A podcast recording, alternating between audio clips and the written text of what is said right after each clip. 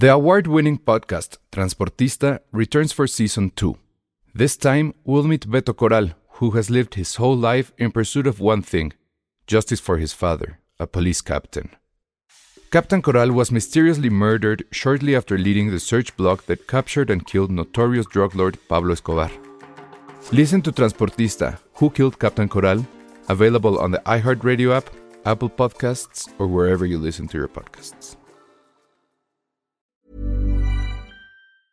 I'm Sandra, and I'm just the professional your small business was looking for. But you didn't hire me because you didn't use LinkedIn jobs. LinkedIn has professionals you can't find anywhere else, including those who aren't actively looking for a new job but might be open to the perfect role, like me. In a given month, over 70% of LinkedIn users don't visit other leading job sites. So if you're not looking on LinkedIn, you'll miss out on great candidates like Sandra. Start hiring professionals like a professional. Post your free job on linkedin.com/people today. Escuchas. Escuchas. Escuchas un podcast de Dixo. Escuchas Filmsteria con Penny Oliva, Alejandro Alemán y Josué Corro. Hola a todos, bienvenidos a Filmsteria, el podcast de cine que no necesita fideicomisos ni dinero porque ni nos están pagando ahorita, entonces realmente da igual lo que pueda ocurrir con No, nosotros. sí. Sí No, si lo necesita, dinero. eso está. Claro que sí. No, no dije que no necesitáramos. No, No tenemos fideicomiso y aún así salimos, nos producen, eh, seguimos saliendo semanalmente, a veces con dos podcasts, pero, pero sí, el chisme, es que más que chisme, la noticia, la tragedia de la semana, pues fue eso del fideicomiso y adiós el, el fidecine, ¿no? Pues sí, Sí. nuestro fidecine se llama Superchat. Nada más les recuerdo que ya tenemos Superchat. Entonces, si gusta usted apoyar la cultura, el cine, todas esas cosas, entrele al Superchat. Y pues sí, lo que, lo, lo que, o sea, a mí me encabrona mucho el asunto de cómo es que la industria está reaccionando. O sea, no sé ustedes qué opinen, pero yo siento que pasó de noche para todo mundo. O sea, pasaron los Arieles y sí hubo un pronunciamiento oficial, siempre sin mencionar por su nombre al presidente, usando eufemismos de que la cultura se tiene que apoyar y bla, bla, bla. O sea, no fueron directos en decir, oiga, señor presidente, no quite el fidecine, no quite los, este, los apoyos, porque gracias a esos apoyos ha sucedido esto y esto y esto. No, sino que hay con toda la tibieza del planeta. Eso sucede el domingo y creo que esto fue cuando ayer. Bueno, es que a nosotros Industria ya nos lo habían anunciado desde el 9, 9 de septiembre, nos lo anunciaron. Me acuerdo porque fue Fíjate. el día que tuvimos la conferencia de, de lo de Canacine todos, de la Industria Unida. Que ya no hablamos de eso, pero bueno. Y ya sabíamos, o sea, ya nos habían dicho que, pues, que el fidecine iba a desaparecer y es algo que todos peleamos, que todos dijimos, no, oye, se necesita, bla, bla, bla, bla, mucha gente, etc. Que pues ya nadie se quiso clavar con el asunto ni darle importancia, ¿no? O sea, ay, ya, tengamos nuestros Arieles, ya no mencionemos nada y ya. Pues es algo que ya fue inevitable. No, verdad. pero es que, eh, o sea, esto de inevitable, pues, o sea, lo voy a decir en estos términos. Yo recuerdo porque además una sola vez me invitaron a los Arieles y pues sí fui. y yo recuerdo que en esa ceremonia que habrá sido hace tres años o cuatro años, no había un solo ganador que no subiera a la tribuna a mentarle la madre a Peña Nieto por la Casa Blanca, por Ayotzinapa, por todo lo que ya sabemos. En serio, o sea, era uno tras otro, tras otro, tras otro. Y en esta ocasión, ¿qué hicieron? Nada. Entonces, pues yo no sé si ya están en la resignación, porque además la ceremonia la acabaron con la frase esta de eh, si nos dejan, y pues no, no los dejaron. Y que ahí Jiménez Cacho dijo, pues aunque no nos dejen. Evidentemente, pues la gente va a buscar formas de financiarse. O sea, siempre eh, están acostumbrados, pues. O sea, es Pues una lo que va a pasar es que ahora vamos a ver películas inundadas con leche lala, sabritas, el coche. ¿Qué me Pero hace no, pero- eso? Pero ok. No, o sea, es cierto, o sea, es lamentable porque la, o sea, que digo, todos los que hemos estado en la industria y demás sabemos pues cuánto cuesta la producción de una película. Es más, desde que estabas en la escuela y te dejaban hacer un corto, se te iba la vida entera en eso, ¿no? O sea, y lamentablemente es que no todos los, sobre todo hay mucho talento pues muy bueno que no tiene, no cuenta con esos recursos ni ese financiamiento y la verdad es que Fidecine pues sí era un apoyo. Ya de ahí este podríamos debatir al respecto de cómo se repartían esas cosas y demás, y quiénes les daban y a quién no. Pero bueno, al final la esencia pura de lo que era Fidecine creo que era pues que era necesario, ¿no? Sí, sí, totalmente. O sea, hay este argumento que evidentemente es falso, que, ay, pues qué bueno, porque al fin que hacían pura madre tipo Marta y Gareda y Derbez y etcétera. Esas películas van a seguir. Es que también quedarnos con eso. Sí, es que, o sea, la gente se queja, pero pues son las más taquilleras. Y al final, decir que ese es el cine mexicano, creo que es decir que la gente no está viendo todo el cine mexicano. O sea, creo que igual vamos a tener un invitado y vamos a darnos cuenta de que hay más películas más allá de Marta y Gareda y Omar Chaparro. Sí, Entonces, esas películas, efectivamente, como son taquilleras, van a encontrar forma de financiarse de, de, una u otra forma. Y no necesitan estrictamente el apoyo del Estado. Pueden ahí sí hacer toda una serie de product placement y, y no hay problema. Dice Carlos que product placement nosotros. Sí, exacto. que uno de los personajes, que, que Marta Gareda esté escuchando Filmsteria. Eso estaría muy bien. ¿Quién les gustaría? ¿Quién les gustaría? ¿Sí? ¿Quién sería su sueño que, que fuera nuestro... Así sueño, sueño. Pero de cine mexicano, Ay, no, sé. Pues para Filmsteria. No, o sea, pero que, que, Filmsteria aparezca o que una marca aparezca en el podcast es diferente. Que no, que a ver, que Filmsteria aparezca. No, al revés. Bueno, Está más padre al revés. ¿Puede ser como una historia de amor de gente que se conoce por escuchar el podcast? Ay, no, ya basta de historias de amor. una, Amarte duele dos, que sea con podcast. que suceda en la Roma o en la del Valle. Ella es de la Roma, él es de la del Valle. ¿Y qué más? No, no sé, la verdad es que nunca vi bien a Marta Uno es rico, la otra pobre, o uno es fresa y otro es naco. Perdón, a ver, Carlos dice, los superchats de Filmsteria son donaciones que apoyan a la cultura, por supuesto. Por lo menos apoyan a nuestra cultura, lo cual ya es un plus.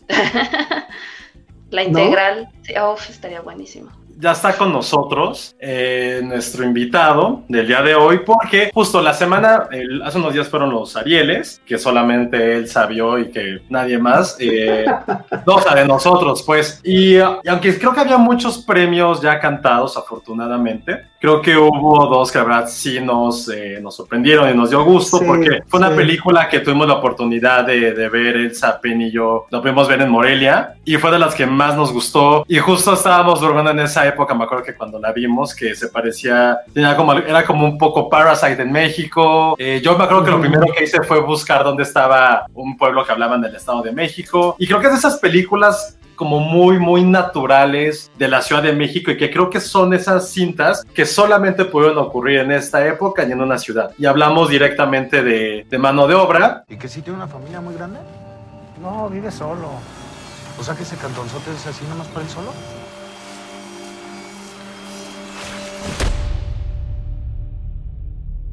Vinieron unas personas y me dijeron que él había tomado y por eso se había caído. ¿Cómo que había tomado? Pues si Claudia no toma.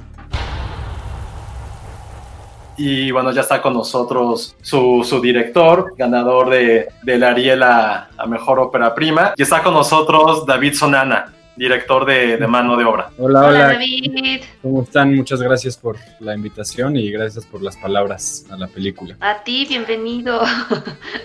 Ay, el gatín. Sí.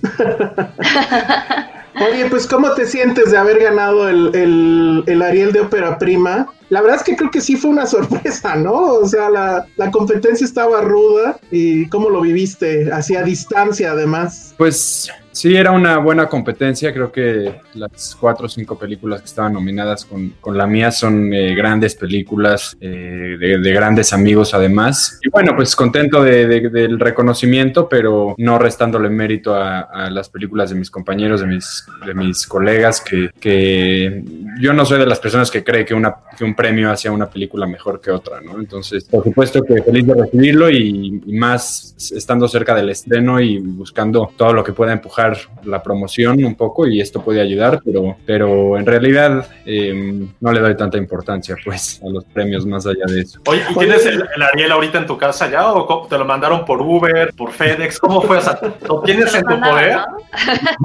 No, eh, no, no, no, me han dicho nada, no. ¿Cómo no. crees? Ya pasó pasaron cuántos Ah, días. todavía no. Sí, no. De- Desde el domingo, ¿no? No, ¿sábado? ¿Fue el sábado, no? No, domingo, domingo en la madrugada casi. Yo había visto que los estaban entregando en moto y casi tipo Uber Eats. Pensé que ya lo tenías. Ah, no, a lo mejor me lo van a entregar en A digital. ver si no ¿no? se fue, a ver si no se fue con todo y el fideicomiso. Oye, pero platícame, ¿cómo te sientes de, de estrenar en esta situación? O sea, nosotros la verdad estábamos muy emocionados con que ya se iba a estrenar. O sea, desde que la vimos en Morelia, que nos emocionó mucho tu película. De hecho, tú y yo tuvimos una entrevista eh, que seguramente ya no te acuerdas, pues, pero fue- que fue justo ya cuando iba a estrenar y pum, llegó este asunto marzo. de la pandemia. Ajá, sí, fue por ahí de marzo, antes incluso creo. Entonces, este, ¿cómo lo ves? ¿Cómo te sientes al respecto? Eh, pues mira, obviamente no son las mejores condiciones, ¿no? No creo que, lo lógico es pensar que en otras circunstancias hubiera sido mejor, pero pues todo tiene pros y contras, ¿no? También en circunstancias normales pues hay un sobresaturamiento de, de películas, eh, mucha, mucha oferta de, de películas extranjeras que se consumen mucho, películas americanas, comedias románticas mexicanas y demás, y si algo positivo le puedo sacar a esto, además de obviamente del gusto de que por fin se estrene en salas, que para mí es lo más importante, sea como sea, pues es que a lo mejor hay menos oferta ahora y, y eso puede ayudar a que pues, la gente se interese por la película, ¿no? Entonces, sí, sería difícil para mí asegurar que prefiero que hubiera sido en condiciones normales, eh, siendo una película obviamente que no es lo que el público más consume, el tipo de cine que más consume. Tal vez se hubiera perdido entre otras docenas de películas. Entonces, no sé, la verdad yo pienso que todo pasa por algo y si así tuvo que ser, es, está, está bien, ¿no? Yo estoy contento de que se pase en salas por fin. Y, y se había planteado No, la no quiero- posibilidad de. Ay, perdón, no, es que quería preguntar rápido nada más. Se había planteado la posibilidad como de retrasar la película para que pudiera estar, pues, o sea, en. en- porque todavía falta que, que abran muchos cines en estados y los independientes y demás. O sea, se había planteado eso o se había planteado lanzarla en streaming.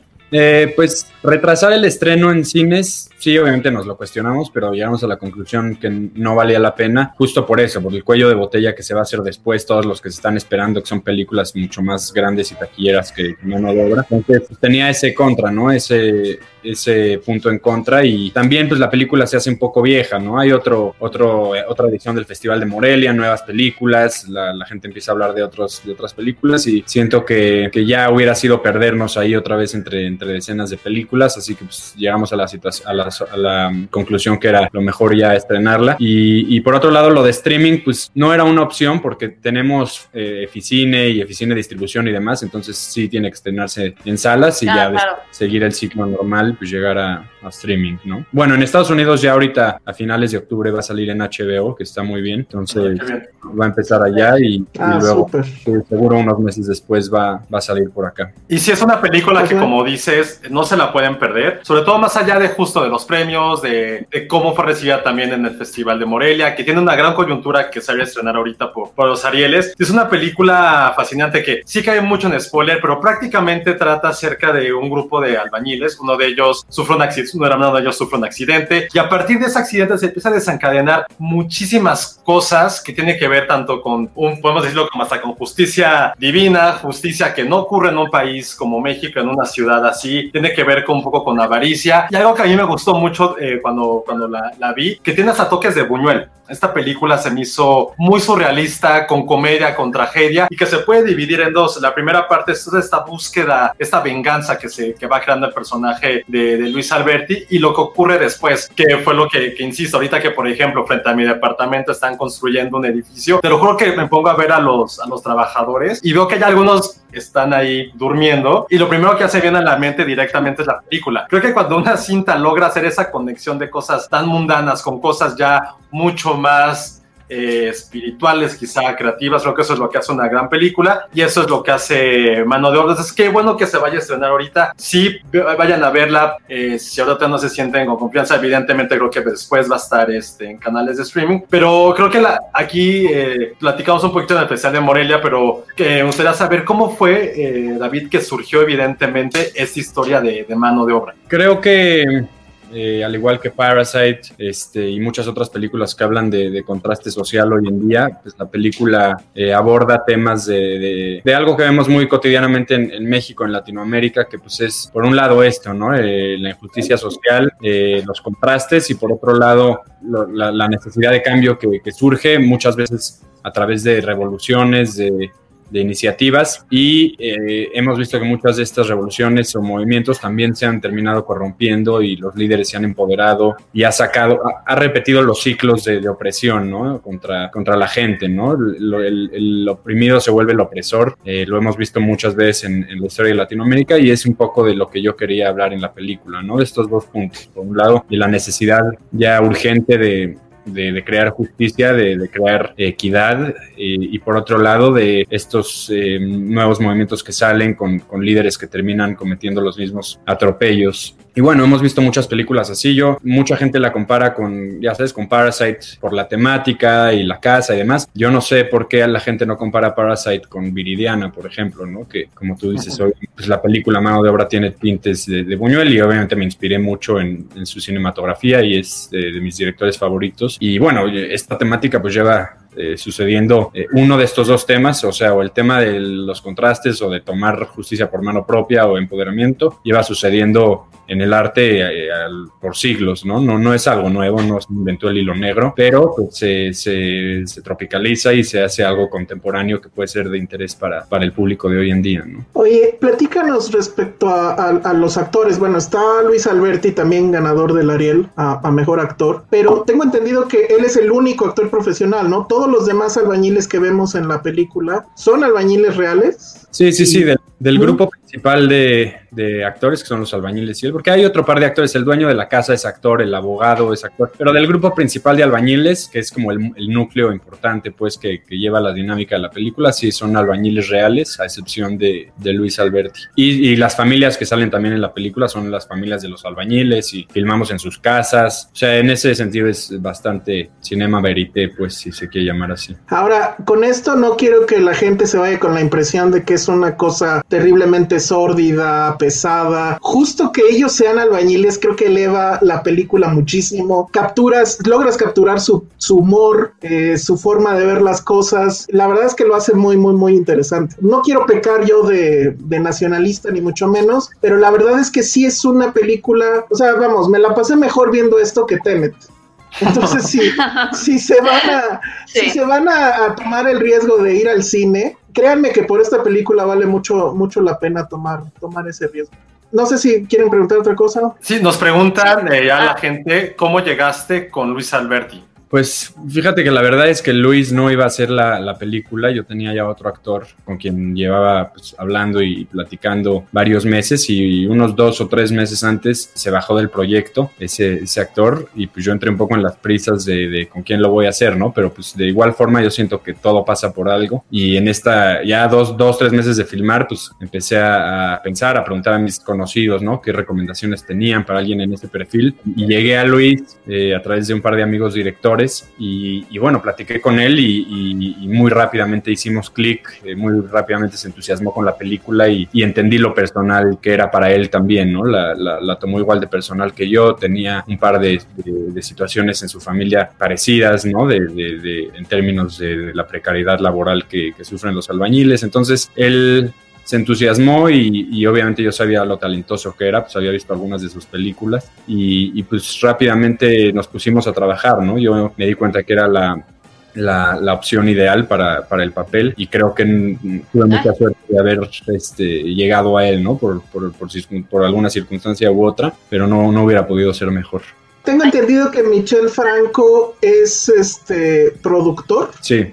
¿Cómo, cómo fue que, llegó él a, producir tu película? ¿Había visto tus cortos? yo llevo trabajando con él desde 2012, 2013 en, en su productora, ¿no? Yo eh, no estudié cine, realmente nunca había pensado hacer cine hasta que lo conocí a él y, me invitó a trabajar en su oficina como asistente de producción, este, pues aprendiendo primero lo, la, la, conociendo la industria, ¿no? Las, los, los, términos, los tecnicismos. Yo, en serio, o sea, realmente no tenía, nunca, nunca había tenido ningún acercamiento con el mundo del cine. Y ya eh, trabajando en su oficina empecé a entender más de, cómo funcionaba la industria, también del lenguaje cinematográfico, pues en, gran parte gracias a él, ¿no? Que, siempre me, me, apoyó y siempre me dejó estar muy cerca en sus rodajes. Y, y, bueno, comencé a hacer cortos eh, desde, desde ahí, ¿no? En, en, la, en la productora, en Lucía Films que se llamaba antes, ahora se llama Teorema, y pues me apoyó desde los cortos, o sea, siempre tuvimos una muy buena relación y, desde los cortos pues eh, me impulsó y, cuando, cuando decidí que quería hacer una, una película, este, pues llegué con el guion con él y le dije, oye, pues me quieres ayudar a,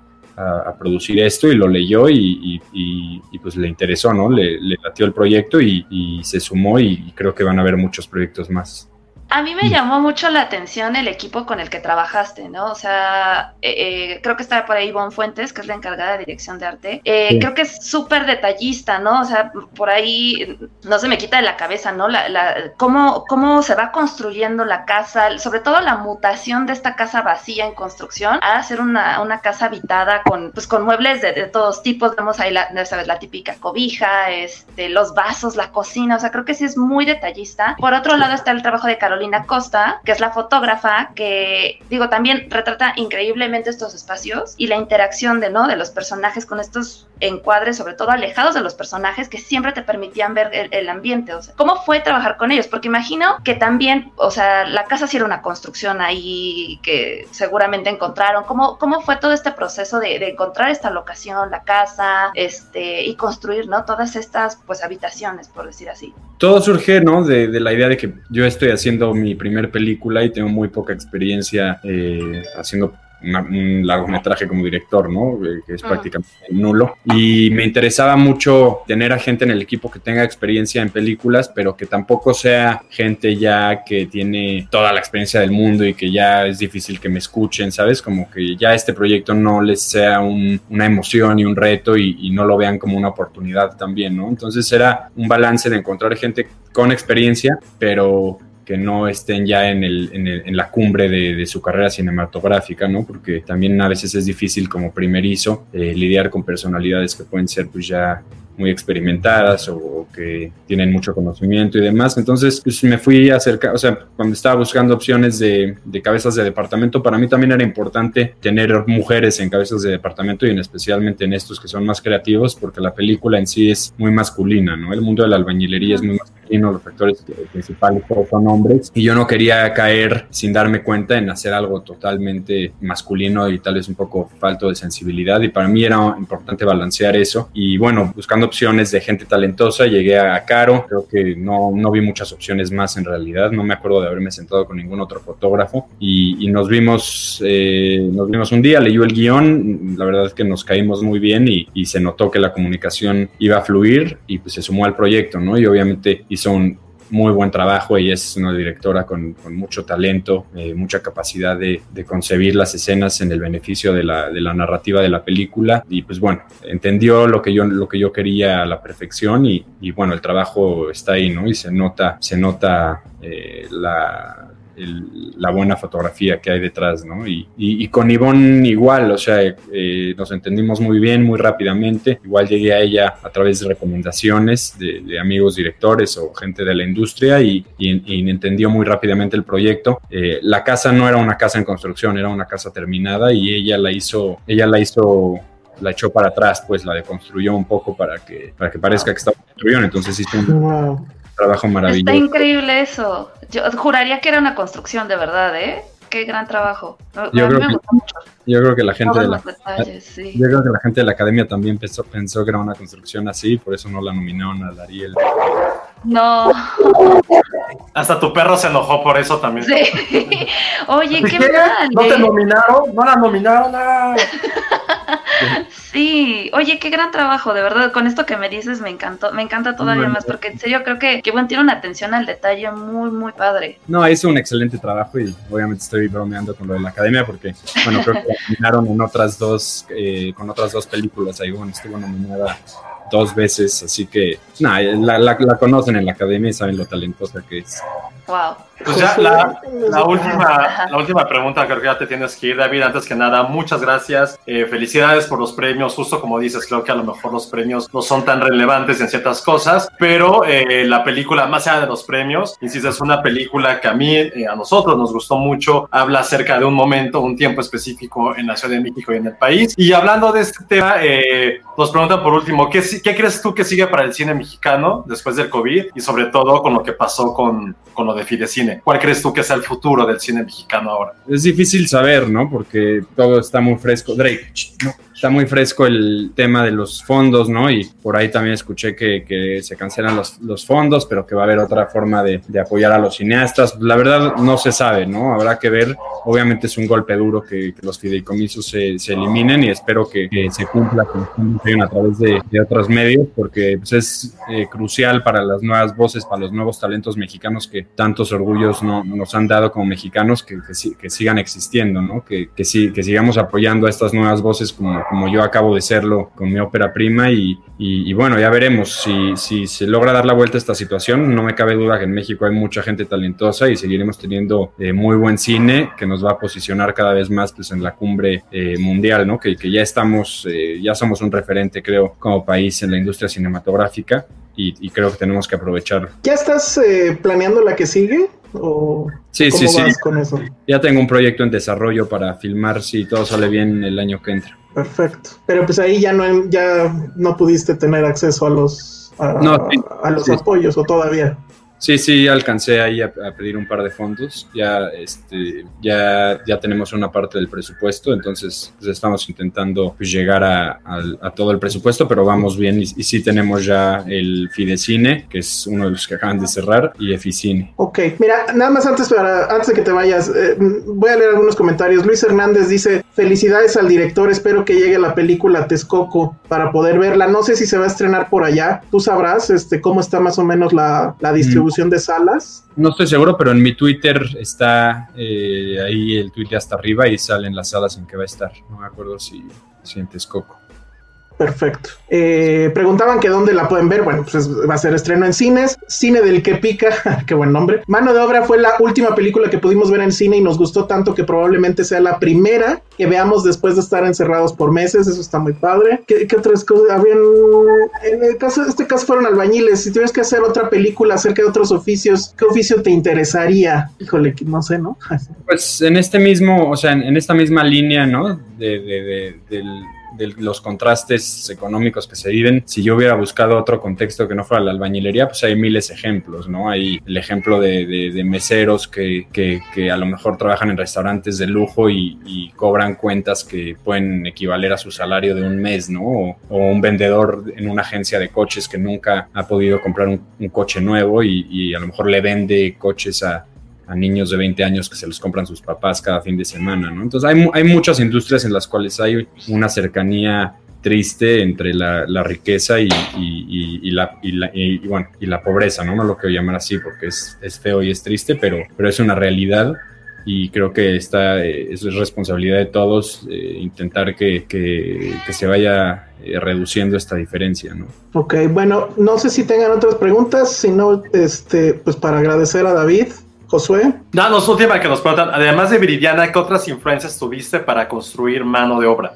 Eh, me acuerdo que pensé en Viridiana, estaba leyendo un libro también que se llama Walden de Henry David Thoreau que, que me interesó mucho, tiene ahí varios, varias partes que hablan de- del materialismo del- de la clase media que, que fueron importantes. Eh, me acuerdo que pensé en Rebelión en la Granja, es lo que me acuerdo ahorita, pero es- eso es lo que, lo que... Y Buñuel, mucho Buñuel. El Bruto, ¿no? De Buñuel. A mí me recordó muchísimo la del Bruto. Y creo que del Bruto saqué algo del- de los pollitos, si no me estoy equivocando en el... Exacto. Sí, sí, sí. Ahí creo que salen pollitos en el bruto en el barrio y de ahí se me ocurrió. Lo de los pollitos está increíble. Cuando vean la película se van a acordar de esto. Que a mí me encantó lo de, lo, lo de los pollitos y lo de la, la colcha esta de tigre, la famosa. La de San Marcos. La de San Marcos, exacto. Y aparte creo que tiene un gran personaje como es el, el abogado. Creo que es un abogado que realmente es uno de los grandes villanos que vamos a ver últimamente. No sé si es el villano, pero sí, o sea, desde el primer momento lo odias. Y es por la construcción tanto del guion, del personaje, la actuación, el, el vestuario. Creo que Ahí hay un meme de que si tu abogado tiene como estos pantalones bombachos y, y zapatos feos, sabes que te va, a dar- te va a transar. O sea, desde que ves al abogado, sabes que va a pasar algo ahí. Y creo que ese tipo de construcciones, desde el primer fotograma que lo ves, es algo increíble. Y esta película justo tiene esos personajes que desde el primer momento sabes que va a pasar algo con ellos y puedes telegrafiarlo, pero siempre hay una sorpresa o para dónde va construido ese personaje. Sí, sí, sí. pues ya tendrán oportunidad de verla el público mañana, que no sé si ya saben, pero bueno, mañana se estrena. Y pues bueno, invitar a todos, obviamente, los que están escuchando a, a ir mañana a los cines con, con, las medidas necesarias, pero creo que los cines están haciendo un gran trabajo para que las medidas se lleven a cabo y yo personalmente ya fui al cine un par de veces y me he sentido muy seguro, la verdad. ¿Y qué viste? Vi Tenet y Portrait of a Lady Fire. ¿Y si le entendiste a Tenet? ¿Nos vas a explicar, por favor? ya para otra plática nos así, así, de, ya me tengo que ir muchachos, lo siento. Ya llegó el Ariel, acaban de tocar. el Ariel. Muy bien.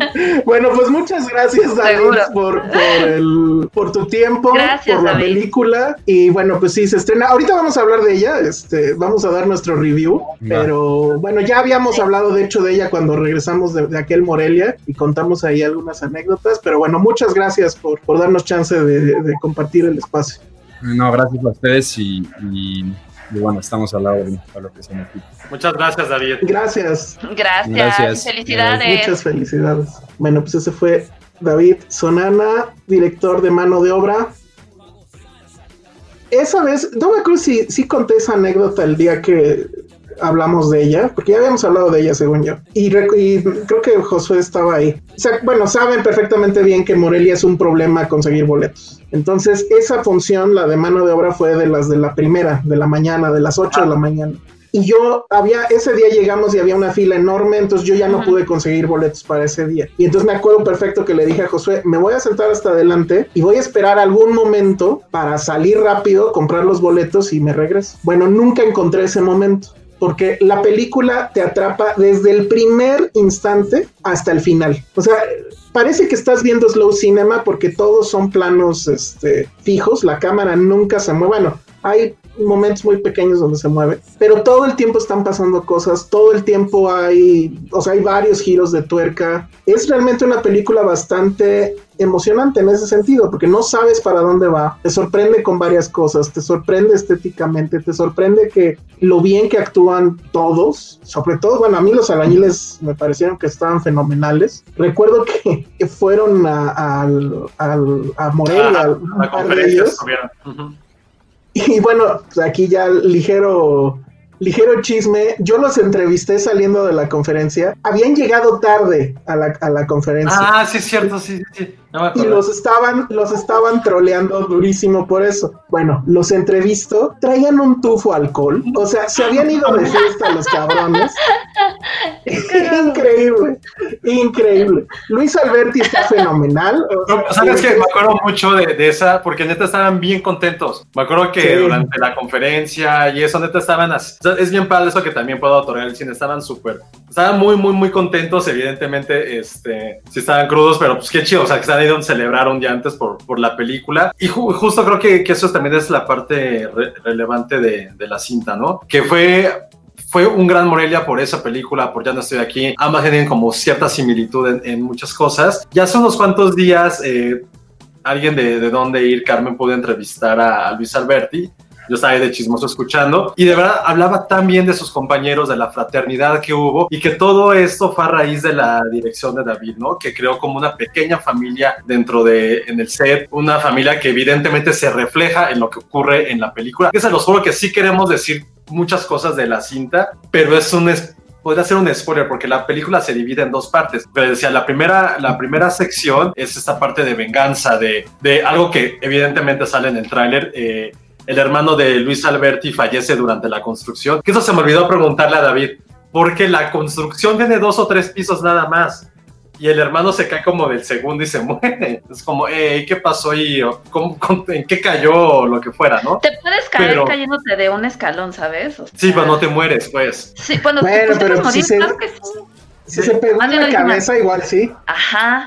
Bueno, y a partir, esa es lo, la primera parte. Y ya la segunda, que creo que es donde realmente se desenvuelve todo y aparece este aire buñuelesco. Sí podría ser un spoiler para la gente que, que, no, que no sepa qué pasa, pero sí hay muchas similitudes, tanto con el cine de Buñuel, lo que dijimos también un poco con Parasite, pero sobre todo es esta, es esta ambición, es la parte en la cual es una lucha social y de clases, pero que a mí lo que me gusta es que no es, de, no es regañona, no te da el discurso no. de eso, no tiene a Marx ahí puesto, no trae la la bandera, la hoz y el martillo. Es simplemente como vean lo que ocurre en un, micro, en un microorganismo que es una casa, vean lo que pasa en una colonia, porque también tiene que ver con la gente que vive alrededor de la casa, vean lo que pasa en esta ciudad, que creo que la casa, si mal no recuerdo, está en San Ángel o en el Pedregal, algún lugar en el sur. Está en el Y todo- Pedregal.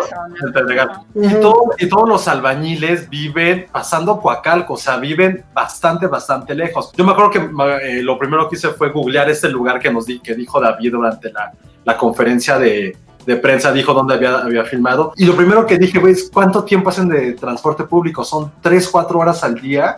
De, o sea, bueno, seis horas de ida y de vuelta. Y fue lo primero que se vino a la mente de empezar a, imaginar toda esta sin justicia social, ese movimiento racial también. Y es una, una película que te hace cuestionarte cosas muy relevantes para esta época, pero insisto, sin ponértelo en your face, sabes, de mira, eso es lo que está ocurriendo. No es como un neorrealismo, no es algo así, pues no es algo tremendista. Y creo que una película mexicana tenga esa sensibilidad para poder retratar un tema así, sin caer en la parte tal vez de, del escenario catastrófico. Creo que eso es lo que a mí, el más relevante de esta película y por lo cual para mí, insisto y lo dije del año pasado, se me hace de las mejores películas mexicanas que hemos visto en los últimos dos o tres años. Y que tiene, también me gusta mucho esta parte efectivamente muy Buñuel, que es, no es tampoco la clásica película de condescendencia hacia el pobre. Y, y recordemos que Buñuel los retrataba pues, de una manera muy cruda y también un poco, digamos, Entonces, no quiero ahondar en eso, porque también creo que es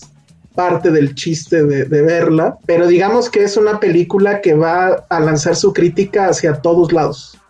¿no? Hacia las clases altas, hacia las clases bajas. Y bueno, como yo lo puse en, en mi texto de, de aquella vez, creo que el- el- la gran conclusión es que la pobreza está en todos lados, no nada más en la cartera, ¿no? O sea, es pobreza de ideas. Eh, en fin, a mí la verdad me gustó mucho. Les juro que sí tiene ese efecto de que, sobre todo cuando la ves por primera vez, igual ahorita ya les contamos demasiado, pero nosotros no sabíamos de qué iba y de repente sucede una escena al principio y ya de ahí te quedas completamente enganchado. Qué lástima, la verdad, que se exhiba en estas condiciones. Merecía, pues creo que merecía otra, otra situación y otra forma, pero sí, o sea, si, si se van a arriesgar a salir y bueno, si se sienten seguros, pues sí es definitivamente la película por la cual hay que ir al, al cine en Sí. estos, en estos días. A mí me gustó mucho la película. Yo la acabo de ver, no la pude ver en Morelia, evidentemente. La acabo de ver y sí me gustó mucho. Creo que la película es como más reflexiva, no tanto sobre la pobreza, como dices, sino sobre los modos, los modos de habitar y la forma de, coexistir, ¿no? A mí lo que me gusta de la, lo que más me gustó de la película es justamente que creo que no hay, no hay buenos, no hay malos. O sea, el, el, el- personaje de Salberti, que es, es el protagonista, es, es un personaje con el que de repente simpatizas, de repente, este, no sé, o sea, ni lo odias, ni, ni tampoco te sientes cómplice de él, ni nada. Creo que todos son, todos, ¿eh? Y todos son personajes grises en los que, no sé, o sea, creo que no, que no hay ni, ni buenas decisiones ni malas, ¿no? Al final creo que siempre se mantiene, o sea, ya sabes lo que va a pasar, ya, ya lo tienes, es- o sea, tienes esa expectativa todo el tiempo y sin embargo la película siempre te sorprende. A mí me gustó muchísimo. Eh, que también tiene este, eh, eh, o sea, bueno, a mí también me gustó muchísimo, ya lo había comentado, lo, lo, lo del humor, que siempre, o sea, sí encuentra la, la forma de, también de repente de lanzar sus chistes. Eh, la verdad, muy bien, o sea, sí, sí es de las... Ese, ese, ese Morelia estuvo increíble porque en ese Morelia fue también, este, ya no estoy aquí, ¿no? Y puede entrar dentro de la categoría que dijimos películas con inundaciones. Que estaban Ah, muy cierto. de moda en el caso de estaban muy de moda. Estaba esta, Parasite, The Lighthouse. Ah, Por ahí teníamos como otras dos o tres que vimos que también tenían películas donde la casa es este el tema. Digo, sí, eh, ahorita la ven y, y sí van a decir, ay, Parasite. Pero pues nosotros la vimos justo, o sea, se estrenó o, o las primeras funciones fueron justo cuando se estaba estrenando Parasite. O sea, no hay forma de que el- esta película le haya copiado a Parasite. No. Pero pues es justamente este asunto de la pulsión de lo que sucede en el mundo. Y eso es lo bonito del, cine y del arte en general, ¿no? Cómo captura las inquietudes de, la gente y las plasma en, eh, en una obra. Hay una escena que sí es donde ya definitivamente dices, wow, Parasite otra vez, que tiene que ver con una inundación. Es prácticamente igual y un poco sí con el mismo peso dramático. Pero bueno, aquí está filmada con, con, muy pocos recursos, pero no deja de ser completamente verosímil y convincente. Pero sí llama mucho la atención eso, o sea, las conexiones van de, de, temática y de estética y eso es lo, hace muy, muy interesante. Oye, ¿y qué chapa que no le llegue a su Ariel, no? Oye, sí, ya llevan tres días. Sí, oye. Pues es que, a ver, si quieren nada más rápido comentar, yo nada más, solo yo vi la ceremonia, ¿en serio? Yo medio la escuchaba, quería ver si Polvo ganaba algo, no ganó nada, dije, ah, ya. No, yo, la neta, yo la neta estaba viendo la NFL. Estaba muy bueno el partido del domingo. ¿Sabes qué? La empecé a ver cuando me, me, empezaste a mandar los mensajitos de chin, ya se les fue la luz, no sé qué. La vi cinco minutos y dije, ya me aburrí. No sé, o sea, como que no me. Esta onda virtual como que me desesperaba mucho. ¿no? Ese es el güey en la cámara oscuras, así, aparte de, ah, gracias, quiero agradecer a la. Era como que. como que dije, ay, no, ya me aburrí. Sí, no, no, no. Bueno, usualmente hacemos una sección aquí en Filmsteria que se llama Hablemos mal del ausente, ¿no? Y en este caso el ausente es Penny. Pero voy a hacer una excepción porque voy a decir algo que hicieron y que me pareció que estuvo súper padre. Tuvieron ellos en, en Premiere una transmisión antes de los Arieles, o sea, fue el previo. Tuvieron a muchos de los que estaban nominados. Y lo, ya saben, la, la, la agenda de Arturo Magaña es este, puros actores y actrices mexicanos. Y después de la ceremonia, que la ceremonia acabó a las 12 de la noche, empezó ocho y media hasta las 12, o sea, duró más que los semis, no mamen. Tuvieron un, también otra transmisión con los ganadores, etcétera. Bueno, a ellos no les falló nada, o sea, ni el internet de las personas que estaban entrevistando, nada. Empiezan los Arieles y luego, luego, las fallas de audio, de video, las luces. O sea, dices, híjole, no puede ser que nunca les salga bien. O sea, imagínense que empiezan los Oscars, que salen los conductores y de repente ya no hay luz. O sea, eso sería imperdonable. Y bueno, pues aquí sucedió. Hicieron un gag en el que yo sí caí, que es que le estaban queriendo eh, contactar a Jiménez Cacho. Y según esto no lo escuchaban, no lo escuchaban. Y luego otra vez fue un rolling gag. Y al final pues, resultó que era broma porque el güey ya llega al final según en una bicicleta y ya llega para dar el último premio. Entonces dije, buh.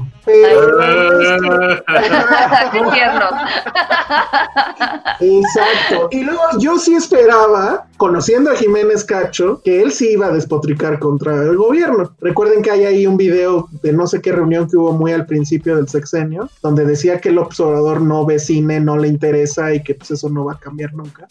Y pues sí, tenía razón.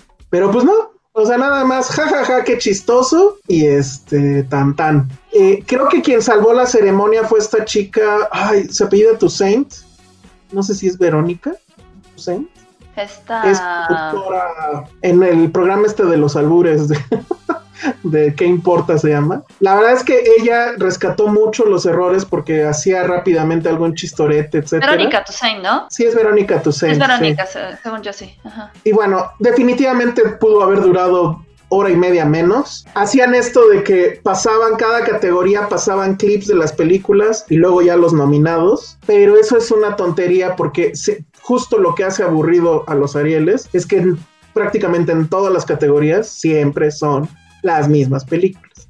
Entonces, ¿para qué me pones un clip si ya llevas una hora pasándome? No era el mismo clip, pero pues no manches. Y hay muchas películas que no hemos visto porque no se han estrenado ni nada y te las estaban spoilereando y entonces sí, como de pero bueno, al final creo que estuvo bien la noche. Sobre todo Josué estuvo muy contento porque la de Berlín, ¿cómo se llamaba la de Berlín? Esto no es Berlín, ¿no? Esto no es Berlín. ¿Cuántos ganó? Cero. Bien. Bravo. ¿Por qué la odian? Yo no la he visto. O sea, no se los voy a mentir. Creo que eso estaba con, con Penny o con. No, ¿con quién estaba? ¿Con quién? Con Iván de Cine Premier. Y creo que no me acuerdo cómo fue que, te lo juro que le dije, estoy a punto de sacar mi celular y apuntar cada, cada frase cliché y absurda de esta película porque es irreal que alguien pueda hablar así. Eran frases tan tontas, tan trilladas, así de saben como ese típico cliché de chavito de 14 años que, tiene que hace frases como si fuera Nietzsche o lo que sea. Y el tío que es el mismo, dando esos consejos de vida así como el tío cool, pero ya sabes, ah, no, no, no, pésimo, no la aguanté, te, te lo juro que me, me molestó muchísimo esa película. Mucho, mucho, mucho, mucho, mucho. A, mí también, este, a mí también me, me, desesperó. Yo le tenía muchas ganas porque tenía mucho hype. Yo también me acuerdo muchísimo, sí, sí, sí. Que le había ido muy bien y no sé qué. Y dije, Sundance, y dije, ay, güey. Y a mí No, no Harry pude. no se me hace mal, mal director en lo absoluto, nada mal. no. Pero esta vez sí, no. Esto, Es que sí fue muy de. a ¿El ver, guion también hijos, es de él? Sí. Sí, Ah. Sí, sí fue así como de, a ver, les voy a contar cuando yo este, era de la chaviza Ajá. y cómo, no, y cómo no, nos regañaba la momisa y así de... No. Pero no se llevó nada, este, prácticamente todo se lo llevó, ya no estoy aquí, lo cual, pues diga, no podía ser de otra forma, la verdad. Claro, no me molesta, ¿eh? La verdad es que creo No, para nada, para nada. Pues bueno, es, y además creo que ya todo el mundo lo había visto porque pues, está en Netflix desde hace un rato, entonces eso también ayudó. ayudó Aunque eso, aunque eso siento raro de Netflix, que Netflix haya puesto como la, uf, la medallita, sí fue así de dude, neta, Ah, digo, sí no, se la pusieron. Puta, muchísimo. Ah, no sabía, no sabía. Mucho la medallita, así de, güey, casi casi como si el Ariel hubiera sido para Netflix. Eso sí, la ¿Quién neta que no. puso no me ahí en. Netflix algo? No creo que fue Widobro, que lo dijo muy bien, así de ojo, Ah. Netflix no está produciendo la película. ¿eh? Es O que, sea, es que está- yo no, no vi que lo dijeran, pero sí, justo, qué bueno que, que hubo ese tweet, porque en serio, Netflix no la produjo, o sea, Netflix nada Bueno, más ok, dijo, pero bueno, tam- también Irishman tampoco la produjo. Pues básicamente nada más la compró, bueno, la siguió. y No, sí, sí fue productor, claro, sí le dijo a Scorsese, Sí güey, toma el tuvo una, Sí, sí, sí sí. tuvo una Sí, sí, participación. sí fue ahí. Sí, no sí, sé, sí. yo sí sé, o sea, ok, no es un triunfo de Netflix, pero sí es un triunfo de Netflix en el sentido de que, pues, ¿dónde más la puedes ver? En la película no llegó a cines, que yo sepa. Sí, o sea, es pero- exclusiva de Netflix. O sea, ellos ganan como sea, ¿no? Sí, O sea, pero que no se pongan esa medalla, pues, o sea. Sí, pues eso estoy de acuerdo. Ahora, lo que también es un hecho es que el año pasado fue Roma, que pues también, esa sí era de Netflix. Así es Netflix. Esta es exclusiva de Netflix y pues ahora a ver, hay que estar pendientes a ver cuál compran porque al Una parecer... de por ahí Manolo Caro. ¿Una de qué? De Manolo Caro. Ándale. Ganar que el próximo año esté ganando y ya yo me callo, o sea, sí le diría, perdón, señor Don Manolo Caro, pero no creo que pase. Y pues así estuvieron los Arieles. Híjole. Está bien, pues, pero. O sea, es que no sé. O sea, no, no puedo creer que, que con cero pesos nosotros o Premier hagan estas transmisiones y salgan bien. Oye, pero ¿por qué duró es- tres horas? O duró más que un partido. Sí, está- no, no hubiera Mira. aguantado. O sea, ¿cómo aguantaste? Yo La- me no, los tenía de fondo, pues los tenía de fondo. Entonces duran mucho por este, este formato de, de dar el, el, eh, o sea, dar la categoría, poner los clips de las películas y luego dar quiénes eran los nominados. Luego, este Roberto Fiesco hacía esto que me parecía fatal, que abría el sobre y decía, ah, la ganadora, yo la conocí cuando llegó de Oaxaca Ay, y no, no, sé qué. qué Ah, no, va. Ay, no, no, no, no. Porque además era un spoiler, porque los que estaban nominados no sabían, estaban escuchando, ¿no? Y así de, ay, güey, pues yo soy de Oaxaca o de dónde soy. Pues ya, ¿no? caso. Ajá, entonces eso lo hizo así terriblemente eh, largo. Luego, pues la, creo que fue la directora del IMCINE, no me acuerdo cómo se llama, la verdad, perdonen ustedes. O sea, aventó su speech Ah, bastante Mónica largo. Lozano. Ajá, no, no malo, creo que faltó contundencia respecto al tema Fidecine, pero bueno. Luego le dieron, hubo dos entregas de Arieles de Oro, una de ellas a una sonidista cuyo nombre tampoco recuerdo, el otro fue para María Rojo, entonces pues se aventaron también sus, sus speeches. Entonces, para cuando eso sucedió, pues ya, o sea, ya llevábamos hora y media o más, y eso pues súmale los errores. Básicamente a todos les dieron todo el tiempo que quisieran para agradecer. Entonces, Ay, no. que ahí es, que ahí el mejor, la verdad es que el mejor, el mejor, el mejor fue Alberti, porque él estaba en casa de sus papás, según dijo, que era cumpleaños de su mamá, y les hicieron. es muy bueno, ahorita lo voy a comentar. Le hicieron así como un, o sea, le pusieron un fondo con globos Mm. y le hicieron un Ariel de, niño. Ajá, estuvo muy. Y él estaba así con su corbata de moño y la fre- O sea, se arregló, muy, ¿no? muy. Es que yo vi gente en pants, casi, casi, así, ah, sí, gracias. Pues digo, bueno, Sí. o sea, ¿qué No, onda? pero andaba en- con la misma ropa, ¿eh? Sonana andaba con la misma ropa ese día, no quise decir nada, nada, no es cierto. estaba este. Yo que entrevistamos a Alberti en donde ir, vean la entrevista, está muy divertida. Y, y, eh, antes de entrar al aire, te lo juro, te lo juro que estaba súper emocionado. Nos dijo: Es que yo sí quiero ganar, me voy, me va a emocionar muchísimo ganar. Para mí estaba muy, muy emocionado, muy, muy este, como entusiasmado con, con ganar. Y la verdad, sí fue el único como que me que le puse atención, porque sí quería que después de ese entusiasmo y ver cómo lo que él representaba, y sobre todo porque decías que ese premio no solamente es para mí, es para, en serio, todos mis compañeros, que para mí una presión eran triple de presión, saber que era el único profesional. O sea, si ellos la regaban, pues es normal, pero yo no podía tener, yo no la podía cagar tanto, pues. Y pues así acabamos el episodio de hoy, después de un comentario que nos hicieron. Sí, Carlos gracias. dice, hablando de tiempo, ¿se acuerdan cuando Filmsteria de 30 minutos? Sí nos acordamos y nos acordamos también de cómo se quejaban del asunto. Entonces me digan. Pero Vero pone, yo sí lo recuerdo, y lo recuerdo entre lágrimas. Ay, Vero. Y más porque Ay, hoy, hoy es el día del podcast. Hoy es el día del podcast, Sí. así es. El día del podcast. Mira, aquí está Carmen escuchándonos. Sí, Alberti es un tipazo y estaba muy emocionado. Ay, Carmen. Carmen, tan escribe bonita. todo lo que puso porque sí estuvo muy cagado. O sea, incluso estaba yo como fuera del aire y le, y le mandé mensaje a Carmen que decía, güey, este güey está muy cagado. O sea, Está pensé que iba a ser más serio sí. y el güey estaba así comiendo palomitas enchilado. Así estaba en, en- en- en el super porque estaba, fue un relajo coordinarlo porque está en filmación. Nos dio unos minutitos Mm. y creo que estaba en rodaje mientras, mientras hablábamos con él, pero el punto es que hoy es el día del podcast. Hoy es el día del podcast, estamos esperando sus donativos en el super chat. Ahora sí están bien rotos todos porque no- nadie ha mandado nada. Yo sé que se la están pasando bomba, pero miren que ya no hay apoyos del gobierno. Antes el gobierno nos daba unos apoyos, no vean, increíbles para los podcasts. Ya. Y escuchen los Pero no podcasts de, de Dixo. Escuchen, eh, ah, hay uno nuevo de mercadotecnia que no me acuerdo cómo se llama. No, sí, se llama Can Buy, Can Buy My Love, como la rola de los Beatles. Está buenísimo. Están las chicas que también hablan de, de cultura pop y que el nombre de su podcast siempre se me olvida, pero es algo así como Wasabi. Wabi No es eso, pero Wabi- Wabi Sabi, wasabi. exacto. es como Wasabi. Wasabi. Eh, no, nadie se acuerda de esa Eh, broma. y que la pandemia Sí, Josué. este, ¿Cuál? Sí, no sé.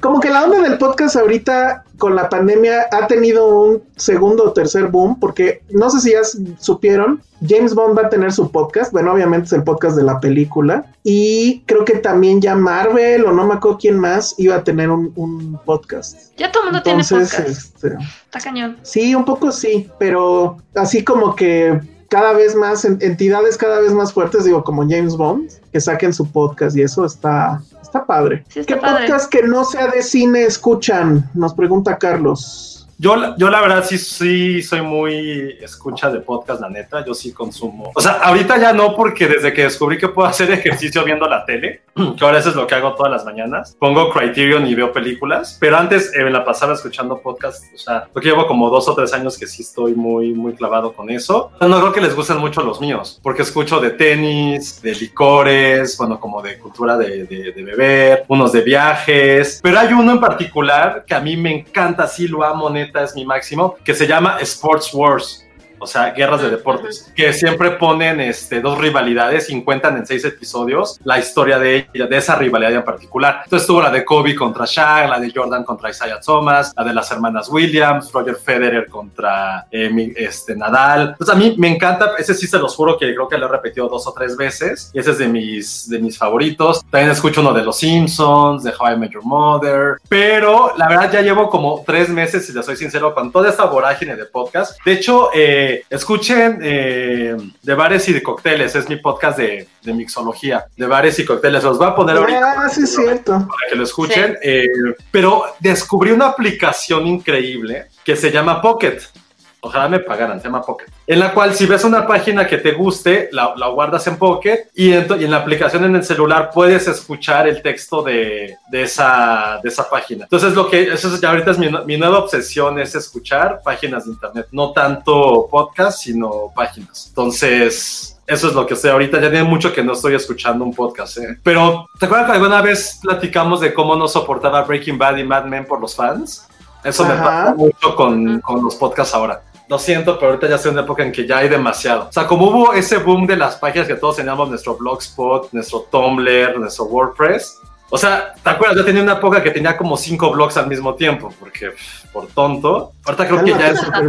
No, no, no, pero tenía el mío, uno que era de comedia, que ojalá nadie lo encuentre porque creo que me van a cancelar por todas las tonterías que ponía ahí. Tenía como cinco, tenía uno de perritos también, donde subía fotos de perritos, de, de cachorros. Tenía uno que se llama, no te acuerdas de Maldito Simio. Estaba Filmsteria en esta época, que era este un blog. Entonces, ahorita también con los podcasts siento que ya es ese boom también de. Y no soporto, y se los voy a decir, y cancelenme los podcasts de los influencers. No los soporto. No, no, ah, puedo. no, esos no, no puedo, con los, ¿eh? no puedo con los estandoperos y su podcast, porque todo es lo mismo. En serio, sí los, he escuchado, sí los he escuchado y no, no puedo. Tampoco valen los que son programas de radio y los suben como podcast y tienen un chingo de audiencia porque pues es como escuchar la repetición, así no Como mames. Marta de baile. como Marta de baile, como no sé cuántos. Sí, esos Sí. tampoco, tampoco. Pero está Creo padre porque pero ya todo el mundo está poniendo ahí sus podcasts que recomienden. Sí, Sí. Este, es- está padre, pero Yay. el Dolop, ah, el Dolop suena bien. El Dolop sobre- está padre. No, son de los de leyendas legendarias, ¿eh? Ellos hablan de historia. Pero Bien. sí está padre. Leyendas Yo- yo legendarias, Yo como soy un hombre muy refinado, escucho el podcast de Brett Easton Ellis. Lo malo es que es de paga, pero lo vale. Eh, la verdad es que sí tiene mucha, o sea, puedes o no estar de acuerdo con sus opiniones, pero la forma en cómo hace sus reviews de libros y de películas a mí me, me encanta. Eh, lo recomiendo mucho, pero sí, sí es de paga. Yo le escuchaba uno de aquí de México que se llamaba ay, El Club de Uno que eran varios ilustradores, creo que entre ellos gente de, ¿cómo se llama este sitio que hace puras infografías? Se me fue ahorita su nombre, pero ya saben a cuál me refiero. Pero lo dejaron de hacer con la pandemia. Yo supongo que ya no se pudieron conectar o no sé qué rollo tenían y ya lo dejaron de hacer. Pero es muy De- chistoso. Ah, el de Conan O'Brien nos están diciendo. Es muy Conan bueno. O'Brien está padre. Sí, ese sí lo he escuchado. Sí, está muy bueno. Este, ¿cuáles nos han dicho de Dixo Vero, eh, Josué? Yo, por ejemplo, el de nuestro amigo John Black y Fernanda Ah, cierto, Roche, Freddy cierto. Talks. Yo sí, ese creo que también tuve que dejarlo de escuchar porque sí me espantaba mucho, se lo he dicho a Jonathan. Así ponían este, a hablar como del futuro y me daba una ansiedad. Digo, como lo hacía mientras hacía ejercicios, era estar como con la cuerda así. Ya ni la hacía porque sí me clavaba muchísimo en lo que, lo que decía, por eso también es, de- sí es de mis sí es de mis favoritos, el de Creative Talks de, de Fernanda y John, sí es muy, muy, muy bueno. Y sí, sí les abre muchísimo la mente escucharlo, escuchar a ambos. Si son arquitectos, eh, planta libre de nuestra amiga Marlene, que de hecho, bueno, le ha ido fenomenal a ese podcast porque creo que al parecer no había muchos arquitectos haciendo podcast en México. Entonces, bueno, pues si los... Si, este, si ustedes Si son de ese gremio.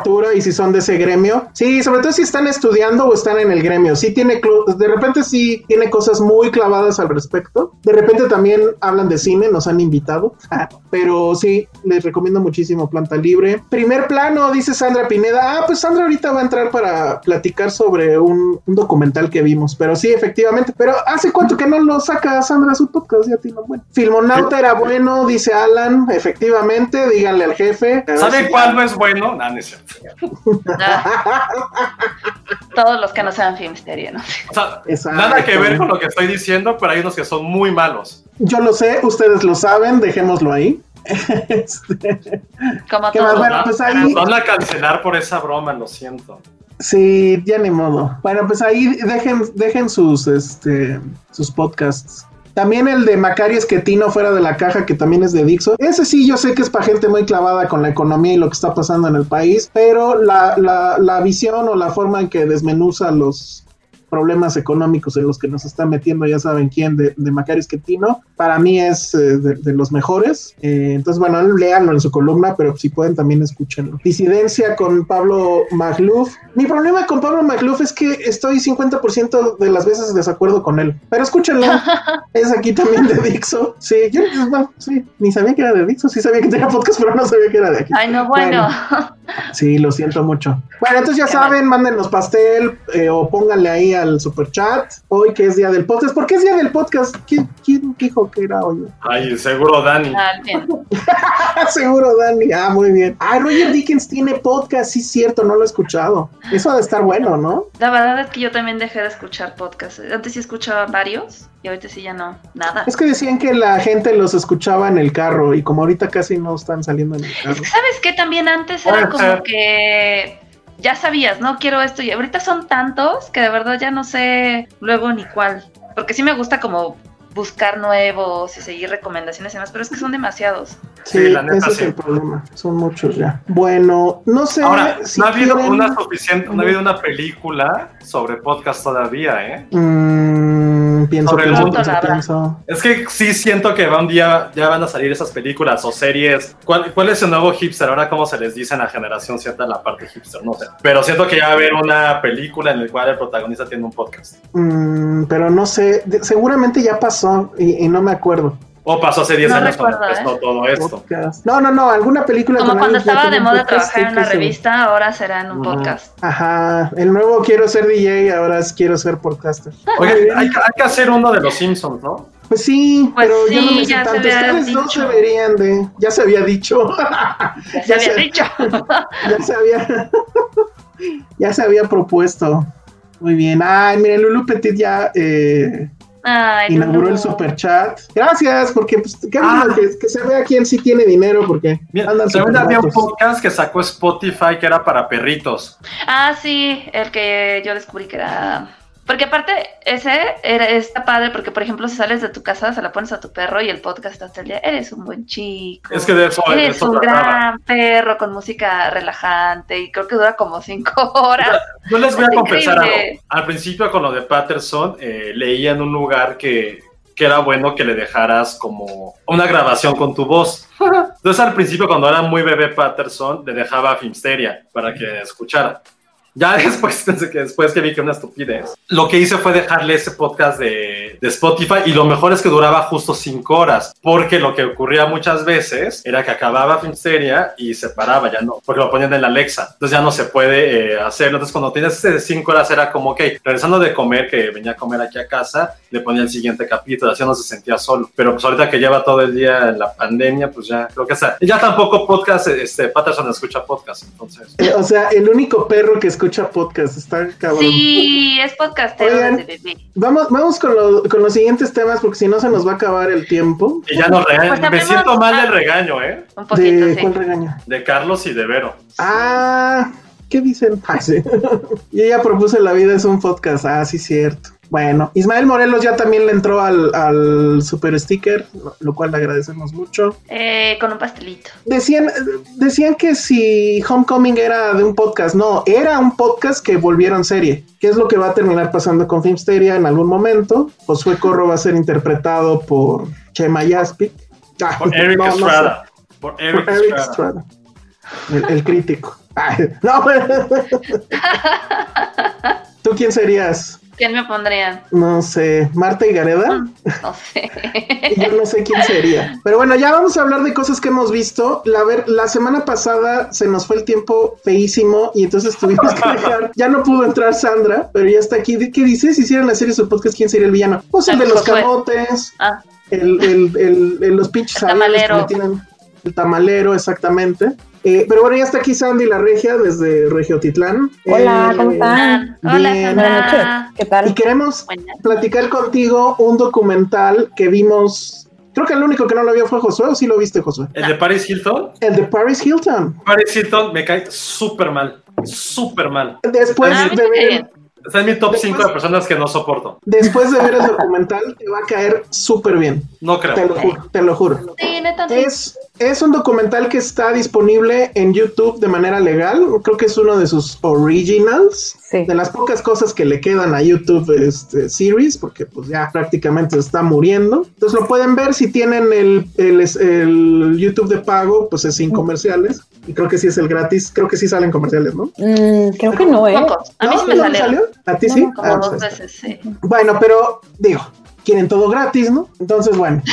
Eh, ¿De qué va el documental? Cuéntanos, Sandra. Pues justo, o sea, yo creo que la primera reacción de la mayoría sería como la de Josué, ¿no? O sea, de, por qué nos interesaría hablar de Paris Hilton, su historia, ¿no? Porque muchas veces ya otros artistas han hecho documentales de su vida corta, digamos, o sea, que no son personas tan, tan grandes y dices, pues es nada más como autopromoción, ¿no? O sea, de algo, de un nuevo perfume, de un nuevo lo que sea que traigan. Y en este caso no, o sea, es la historia, los inicios de, de Paris Hilton en todo este onda, ya sabes, como de socialité, que ahora es influencer, ¿verdad? Y por qué su vida, o sea, jamás imaginarías como las cosas que por las que ha pasado, ¿no? Y digo, ahí es un poquito spoiler, o sea, ya no decir exactamente qué, qué le pasó, o no sé si es spoiler. Yo diría que sí, Sí, es, spoiler. spoiler. Ajá. Sí. Entonces, O sea, pues, la verdad es que el, el, el- o sea, el, el- el documental empieza con este rollo de pues, su vida, etcétera, ¿no? Pero justo tú como público dices, ¿para qué chingados le hacen un documental a, a Paris Hilton? Creo que lo primero que a destacar, no sé ustedes cómo vean, que efectivamente ella fue la primera de muchas cosas que ahorita ya son como que muy comunes. Empezando Sí. por la selfie. La Sí, selfie exacto. casi, casi, casi fue un invento de ella. Ella es la primera influencer que tuvo muchísimas eh, seguidores en redes sociales, marcaba tendencias, bla, bla, bla, bla, bla. que los, Y eso, la, la gente verdad- le mandara ropa, bolsas, Ajá. todo esto, ¿no? Y que, Ella fue o la sea, primera en tener, o de las primeras, en tener un escándalo sexual moderno, ¿no? Porque Ah, ahora era claro. un video Los que sex todo mundo lo, un sex tape que todo mundo lo vio y, y ese ahí es donde ya empieza el documental a ponerse interesante porque ella dice lo que sucedió en aquella ocasión básicamente fue una violación este, tumultuaria porque todo mundo vio el video, yo no lo grabé, fue el novio el que lo grabó y el culero que lo puso en internet. Y bueno, y todo mundo se fue. Yo la verdad no sabía que había sido así. Yo pensé que sí era una onda de ella porque pues ella se supone que estaba en la fiesta y bla, bla, bla, ¿no? Entonces, justo así va y hay un momento donde se habla de algo que le pasó de niña y no les vamos a decir qué es Que porque pues, sí lo tienen que ver.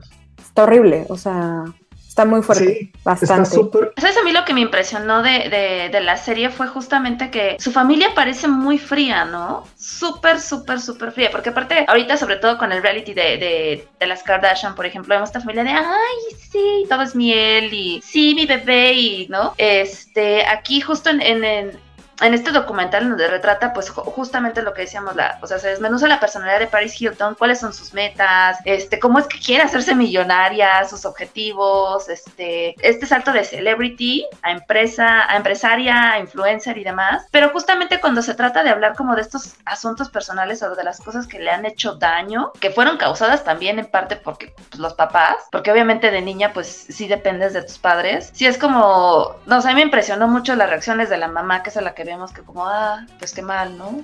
O sea, digo, la verdad es que no, no, me, no, me lo, no te lo esperas así, ¿no? Inclusive la hermana que es pareciera que es la única como que hay como, que tiene ahí como esta empatía, es como de, pues sí, yo te dije, no sé, o sea, como que sí se siente frialdad entre familia muy, muy extraña. Es que la ustedes. hermana justo le dice así como, es que a ti todo el mundo te, te anda kissing ass, ¿no? O sea, como que te anda ahí, te dice que sí a todo y yo soy la única que te digo la verdad. Pero también se lo dice súper horrible y súper, o sea, tampoco está bien que le hable tan, tan así, ¿no? Entonces siento que ella, pues su núcleo es como bastante este, está bastante quebrado, ¿no? Y, y, claro, la mamá es, o sea, nunca le puede decir perdón, lo siento, discúlpame, no estuve ahí para ti. O sea, no, no, no hay manera en que ella diga eso, ¿no? Entonces es, es bien feo y aparte te das cuenta de esta París que vemos es solamente una carcasa, ¿no? De, de algo más. Es un personaje eh, y ella lo dice. Y es creado debido a esto, ¿no? A este, este, esto que pasó. Y, y, a mí lo que me voló la cabeza es lo que decían que una foto de ella podía valer hasta un millón de dólares. Entonces, Ah. si una foto de ella vale eso, pues claro que cualquiera va a, hacer,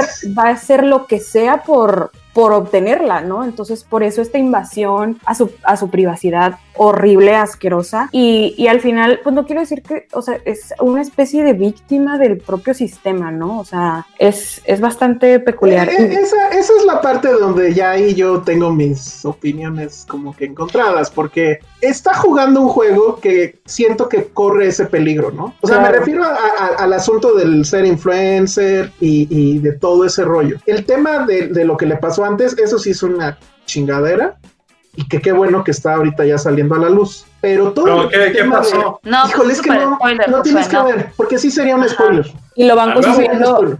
Lo voy a buscar en Wikipedia. Lo van construyendo padre. Pero no lo vamos a decir aquí. Lo van construyendo Justo lo que padre. dice Jair era algo que yo quería, quería mencionar. O sea, porque todos vimos a Simple Ah. Life, ¿no? A ver, nada más déjame, para los que nos escuchan en podcast, Sí, Jair sí. Salgado dice, hay algo muy interesante que fue lo que a mí me enganchó y fue la revelación de que ella está interpretando un personaje todo el tiempo, la rubia tonta consentida. Yo no sé si creerle, creo que sí, pero sigo teniendo No, mis dudas. Yo sí creo. Yo sí creo. Sí, porque cuando, cuando empiezan como las preguntas difíciles, se nota el cambio de voz a tonta. O sea, donde como que las situaciones incómodas la hacen volver a este personaje como de Shield. Entonces yo sí, sí, o sea, digo, no la conozco personalmente, obviamente, pero este sí me hace pensar que hay cierto grado de, de razón en eso, o sea... Y lo que dicen sus amigos, sí es cierto, porque en el, en el Simple Life se veía que ella no sabía que era una escoba, ¿no? Y que no sabía que era... Y que no sabía que era Walmart. que no sabía que era Walmart. ¿De qué es Walmart? Pero que justo lo que le pasó y, y que no queremos revelar aquí, pues va en contra, ¿no? O sea, que sus propias amigas decían, claro que sabía lo que era agarrar una escoba y barrer y, y trapear y todo eso. Entonces, probablemente sí era un personaje, no lo sé. La parte que a mí sí, y que ahí sí ya el documental se vuelve una telenovela, es lo del novio. No mames, el patanazo del novio. Está buenísimo. Está muy cagado. Pero qué bueno, o sea, también las reacciones de ellas son buenas. No sé ustedes también, creo que, o sea, al final, la, o sea, el documental está bien hecho, está bien, está bien contado y demás, está esta onda de, pues, de lo que le pasó, que te hace empatizar, quieras o no, con ella un poco, pero a mí sí me deja esta sensación todavía de que a veces creo que es demasiado dramático todo, ¿no? Como que, o sea, sí me pongo a pensar de, ay, o sea, los problemas de los ricos, chin, o sea, Sí, está- sí, o sea, no sé, digo, no, no me gusta pensar así porque creo que el dolor de la gente es, al final del día es dolor, ¿no? Sea como sea. Hay gente que sufre más, hay gente que sufre menos, pero dentro de eso no puedo evitar pensar así de, y, o sea, la neta hay gente que está peor. Pobres, No. pobres niños ricos, ¿no? Ajá, que yo o sea, sentí como lo que contrario. O sea, a mí al no sé. contrario me hizo pensar como que hasta ellos pueden sufrir, ¿no? O sea, porque mucha gente es como, ay, sí, vete a ayudar a tu mansión de 10 millones de dólares. Pues sí, pero igual que te rompan el o sea, ni a un rico ni a un pobre le va a gustar que su sex tape esté en internet. O sea, al final de cuentas, ¿no? Entonces, sí, no sé. Y, y, y mucho me impactó que también menciona donde ella sí se siente responsable de todo lo que es ahora los influencers y toda esta este, onda de Instagram, de los filtros, de que la gente ya no sabe que es real, ¿no? O sea, de todo editado, o sea, que le preguntan, ¿no? ¿Tú sientes responsabilidad de esto? Y dice que sí. Entonces es- también está como tener a lo mejor esto bajo tus hombros, que digo, o sea, ha de estar como muy feo, no sé. O sea, a mí sí me llegó, la verdad. No, No, a yo mí sí no. pienso eso, güey. Sí, no. No, a o mí sea, la verdad es que no, está interesante, está- pero sí, no es como, no me quedé así de, ay, pobrecita, no manches. Sí está o sea, cabrón lo que claro, le no. hicieron. Sí está cabrón lo que le hicieron. Porque la verdad es que no, o sea, ni siquiera entiendo cómo el proceso mental para que hayan hecho eso, pues. Pero sí, o sea, creo que al final mucha de la desgracia que puede tener Paris Hilton, pues sí se cura con esa casa en Los Ángeles con alberca y los No carros. sé, es que también yo creo no que puede ser una onda, un estigma social en el que pues nosotros ya lo, o sea, va a sonar feo, pero a lo mejor lo que ella le pasó es como de, pues aquí pasa diario, ¿no? O, o aquí seguramente es en todos lados, no sé, o sea, como que siento que también hay Bueno, una no sé, onda así, de... ah, ah, ah. bueno, ya, ya iba a spoilerear el spoiler. No, no ¿y bueno. Paris Hilton sí es súper ícono gay o no? Sí, Sí, No sé, no. No, sí, de hecho sí se, se toca en el, en el documental porque fue como la primera en empezar a apoyarlos, a empezar a ir como a, a- a estas por- marchas, a... ¿Neta? Entonces, por eso, Ah, ajá, sí, por eso se- se hizo un ícono, porque las empezó a apoyar, empezó a decir sí, o sea, la verdad es que a mí Paris Hilton me cae muy bien. Incluso, eh, incluso mejor que Kim Kardashian, siempre me ha caído mucho mejor. Y hay una Ah, no, escena pues muy claro. divertida en donde va Paris Hilton con Kim Kardashian en la calle y que se ve que van al antro y así. Entonces los paparazzi llegan y casi casi empujan a Kim así de tú no, y le toman la foto a Paris. Es muy, muy cagado, ¿no? Por culpa de Paris Hilton existe Kardashian, básicamente. Sí. Porque eran totalmente. amigas y ella la impulsó. y, pues, ya. Ahora, esas noches de juerga, eh, de eso yo quiero un documental, ¿eh? Porque no lo niega, ¿eh? O sea, ella era una party girl y era de toda la noche ir al antro todos los días. Pues Es- era parte de la es educación como, que Es tenía, como ¿no? Sandra en su vida, ¿no? ¿qué pasa? ¿Por qué dices eso? No, no era así, no te recordó. Ya, tu peor noche de antro, venga. Ah, yo. No, porque su papá le escucha aquí y nos dijo un día que su papá escuchaba. Ah, sí, es Ah. cierto, no, señor, ella se porta súper bien. Nunca he tenido una mala noche dentro. No, ¿No, no, no eres de las Kardashians de, de Monterrey, de San Pedro? Yo amaría ser amiga de Kim Kardashian, tipo. Ay, ¿por qué? No, creo que no. ¿Cómo se llama la que va a ser tu primera dama? ¿Eh? La que es influencer, la que va a ser tu primera dama de Montenegro. Ah, Mariana. ¿No eres amiga de ella? Ay, no. Ay, qué lástima, sino para que la, la, la invitaras aquí al podcast. Pésima, pésima. Oiga, sí es cierto, lo, lo que nos dice Ya- Jair Salgado. Un documental de lo que pasó entre Paris, Lindsay Lohan y Britney Pelón. O sea, todas, ellas, todas ellas eran amigas. Sí. Que yo pensé que iba a salir Lindsay y no sale. Ahí hay, No. hay mucho material ahí para Es hacer, ¿eh? La verdad. Lindsay Lohan ya está bien astral, o sea, según yo ya forma parte de otra dimensión, tipo, sí. Sí, está cañón. Bueno, pues a mí me gustó mucho, la verdad. Este. Y creo sale que Kim, sale Kim. Sí sale, sí, sí sale Kim. Pero. ¿Saben, oigan, no que otra cosa tampoco. yo también no me la creo de ella? Esta onda de que es DJ. O sea, Ah, se me sí, hace yo como, ay, güey, no o sea, su, o sea, ponen ahí un track de lo que ella, de que va a dar su concierto y demás, digo, ay, no.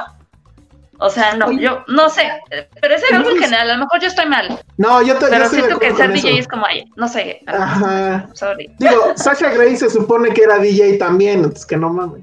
Y youtuber. a verla. Yo fui a ver a Sasha Grey como no mames.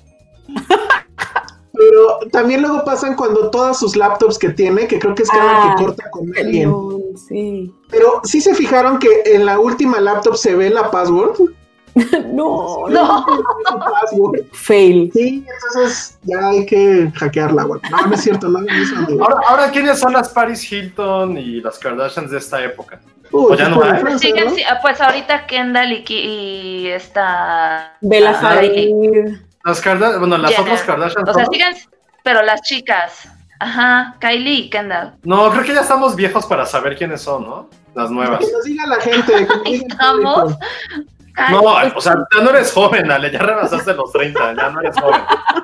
O sea, perdón, pero quien sabe esas cosas son los chavitos de 19 a 23 años, son los que saben quiénes son las nuevas Kardashian o las nuevas Paris. Nosotros Pues ya no. Kendall, O sea, Kendall, Kylie, este, Bella Hadid, Nosotros ya no sabemos. ni modelo. qué Dua antro es el- Lipa, no sé. Ajá. Te, te digo, nosotros ya no sabemos ni cuál es el antro. O tú sí sabes, José. José sí sabe, ¿verdad? Pero los antros ya no son, ya no están de moda en la Ciudad de México. Ah. No, ya para los influencers no son la onda ir a un antro. Pero ahora, sí se les puede, si hay un punto de comparación entre esas personas y los influencers de hoy. O sea, ahí va mi pregunta. Mi pregunta lo siento y por eso pregunta a Sandra lo de su próxima este, primera dama. Porque, por lo, o sea, ellas venían de una familia que ya era relevante a nivel cultura pop. Kardashians ya eran famosas, o sea, sus papás eran famosos. Este, Hilton, Hilton, por Dios. Eh, Lindsay y. Britney, pues eran famosas por ellas mismas. Por eso digo, no sé quiénes, si los TikTokers, esos que solamente están guapos o guapas y bailan, cuál es el mérito. No es que ellas tuvieran un mérito, pero ya estaban desarrolladas dentro de un mundo que todo, que todos, Ujú. todos queríamos pertenecer. Por eso digo, cuál es el mérito de estos TikTokers, YouTubers, como sea, comparando con la generación de estas mujeres, que ya venían de una alcurnia, ya medio desgastada, pero venían de eso, o eran gente famosa por un talento, como lo tenían Lindsay Britney. O sea, no sé si, no sé si me di a entender con lo que pregunté. Sí, que sí, sí, das a entender. Es que no, no sé, es que siento que antes O ya demeritamos, de...